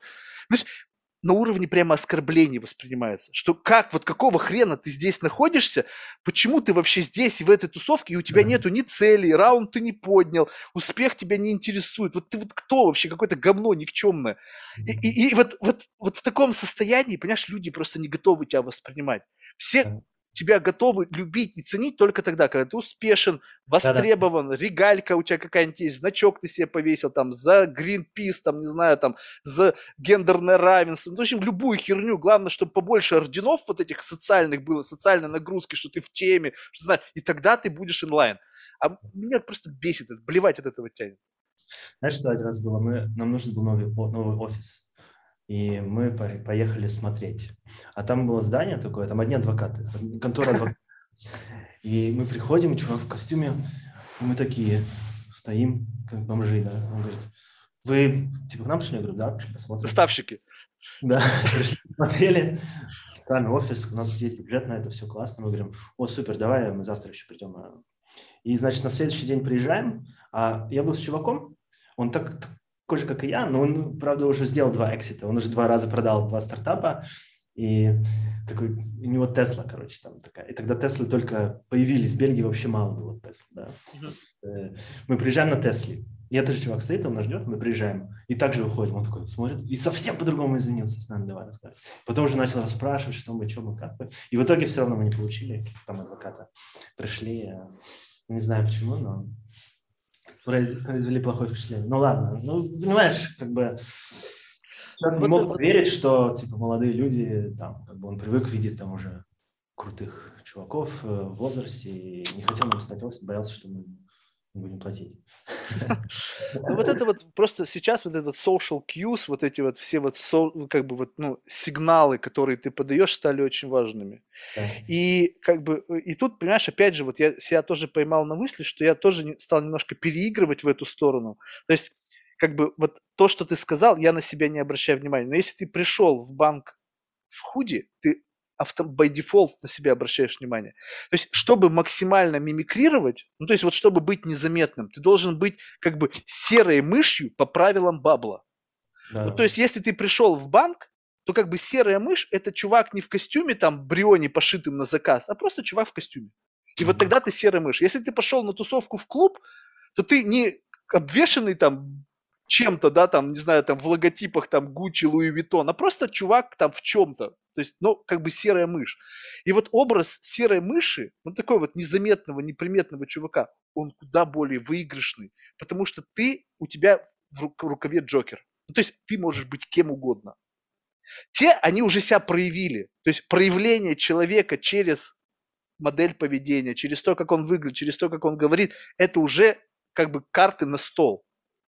А когда у тебя карты, как бы Джокер в рукаве, ты можешь быть кем угодно. Поэтому социальные медиа лично для меня, то есть это уже как бы такая более зрелая рефлексия, да, поначалу просто не заладилось отношения, потому что я не понимал, зачем это нужно, а потом, когда все в этом были, я как бы понял, что ну как бы в этом на самом деле ничего интересного нет, но тогда я уже был плотно в понимании того, что если твой образ закреплен будет в какой-то ленте, которую можно проскролить и понять, вообще, кто ты, то это такая некая визитная карточка, которая будет жить всегда. То есть ты можешь поменяться завтра, но то, что ты был там таким, там, не знаю, там, чумопедом там пять лет назад, это тебе всегда припомнится. То есть сказать, ага, вот ты откуда вылез, эволюционировал, да, там, о, там, еще что-нибудь. Либо там э, любая, любая идея, любая какая-то фриканутость, которая проскользнула, и ты что-то об этом сказал, она всегда лично в моей голове сядет, когда я буду пытаться изучить, кто ты, если мне это нужно. Поэтому вот идея в том, что люди стали как бы слишком сильно зависеть от транслируемого образа, это на самом деле как бы, ну, какие-то правила времени, но это уязвимость, потому что ты не можешь быть кем ты захотел. То есть идея быть кем ты хочешь в мире, это, ну, как бы какая-то такая квинтэссенция свободы. Ну, то есть вот сейчас я на подкасте один, да, вот какой-то Марк, ты меня запомнил вот сейчас вот таким. Такой я в жизни или нет? Хер его знает. Ну, то есть, понимаешь, что сейчас, может быть, это моя отдушина, и я здесь просто трэшу. Ну, то есть, отключил какие-то фильтры, которые у меня и в жизни, нацепил на себя бейсболку, одел очки, одел худи. Ты меня на улице встретить завтра, ты меня вообще, может, не узнаешь. Ну, понимаешь, да? Ну, и, и это же прикольно. То есть, я создал какой-то entity, оно вот в таком формате работает, но это не значит, что я это и есть это entity. А если бы у меня был Инстаграм длиной в 10 лет, ты бы не мог уже мне сказать, что, Марк, ты вот такой, какой ты есть, потому что вот помнишь, вот тогда, вот там, 8 лет назад ты вот, вот то, то, то и то делал, вот это ты. И сейчас ты точно такой же, потому что либо ты 8 лет, это ты там, или сколько, 10 лет в себе эту маску носишь, тогда нахрена ты ее носишь? Ну, то есть в чем, в чем преимущество ее ношения? Где ты вот это выхватываешь? Короче, тема такая очень... Да, тема да. Слушай, ну, Валерий, спасибо большое. Мы с тобой как-то поначалу очень долго разогревались, и, пожалуй, последние полчаса это вот был тот разговор, ради чего я это все делаю. Просто с кем-то бывает как-то быстрее входишь вот в этот какой-то вот, знаешь, в состояние понимания вообще, о чем мы говорим. Поначалу что-то как-то там про свой бизнес, я там про какую-то тоже свою херню. Ну, то есть как эта тема да. была такая интересная для слушателей. Возможно. Но мне вот, честно сказать, насрать. Мне интересно вот выхватить что-то именно в моменте, когда ты нажал на стоп, и ты понимаешь, что беседа состоялась. И вот лично по моему ощущению, в последние полчаса беседа состоялась. А в завершении мы всех наших гостей просим рекомендовать кого-нибудь в качестве потенциального гостя из числа людей, которых ты считаешь интересными лично для себя. Русскоязычных? Ну, желательно, да. Ну, то есть, по крайней мере, которые могут понимать по-русски, говорить могут по-английски. Не знаю, блин, дай, дай мне подумать, хорошо. Я тебе скину mail. Ну, я, давай. Реально, мне на голове так никто не входит. Ну, окей, нет проблем. Слушай, ну успехов в компании. Как бы, наверное, предпринимателю стоит желать только одного, да, статуса единорога, там, как бы, что тут еще, значит, в конечном итоге, как бы, сделать хороший cash-out. Ну и как-то жизненной гармонии, мне кажется, это важно. Я тебе тоже э, с идеей, надеюсь, э, у тебя какая-то еще там идея без э, появится, чтобы без усилий ее можно да. монетизировать. Мечтаю. Ну все, давай, спасибо, классный разговор э, и на связи. Пока.